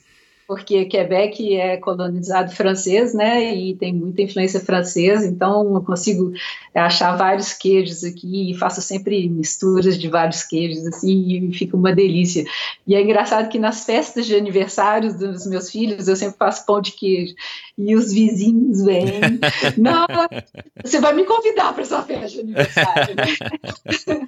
então é bem legal, assim, como é que, que o pessoal gosta de do pão de queijo aqui, e é algo que eu, que eu não sabia, eu, eu ficava, né, morrendo de vontade de comer quando eu estava morando fora, na Suíça, na Áustria, e chegava em Guarulhos já, já, moço, me dá um pão de queijo, né? Então, agora, é, eu sabendo fazer, tá bem legal, assim, e o pessoal gosta muito aqui. Bacana, que bom. Jaque, muito obrigado, parabéns aí por todas as tuas conquistas, boa sorte no lançamento do teu livro, boa sorte nessa tua empreitada aí para Pequim 2022. Vai ser com certeza um feito mais inédito ainda de, do que todos que você já fez até hoje. E obrigado por ter disponibilizado tanto do teu tempo aí para contar essa história aí para os teus fãs e o meu público. Ah, maior prazer, muito obrigado pelo convite. É, eu sou movida endorfina, adorei o, o nome. Legal. E, e, muito obrigado assim, pela participação e muito bom poder é, compartilhar assim, minha história com todos aí. Bacana. Se você, como eu acabei de falar, se você quiser, quiser dar um alô para Jaque, é, procure ela aí nas redes sociais. Eu vou colocar como todo episódio no link do, do episódio de hoje é, os, os endereços para você ir direto já nas páginas da Jaque. Se você quiser conhecer um pouco mais sobre algumas coisas que a gente conversou aqui hoje, eu também estou colocando links no, no, no post do episódio de hoje. E é isso, pessoal. Até a próxima semana. Obrigado, Jaque e um abraço aí para toda a tua família. Obrigada, um abração.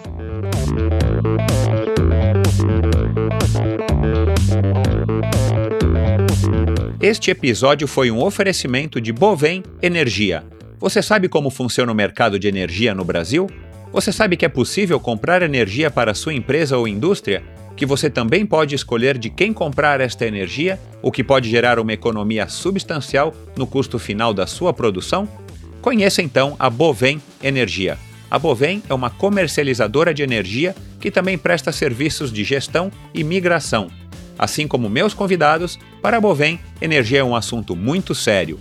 Uma empresa sólida e confiável, com profissionais experientes e treinados para lhe oferecer agilidade no atendimento, robustez e competência na condução dos negócios. Saiba mais em bovem.com.br. B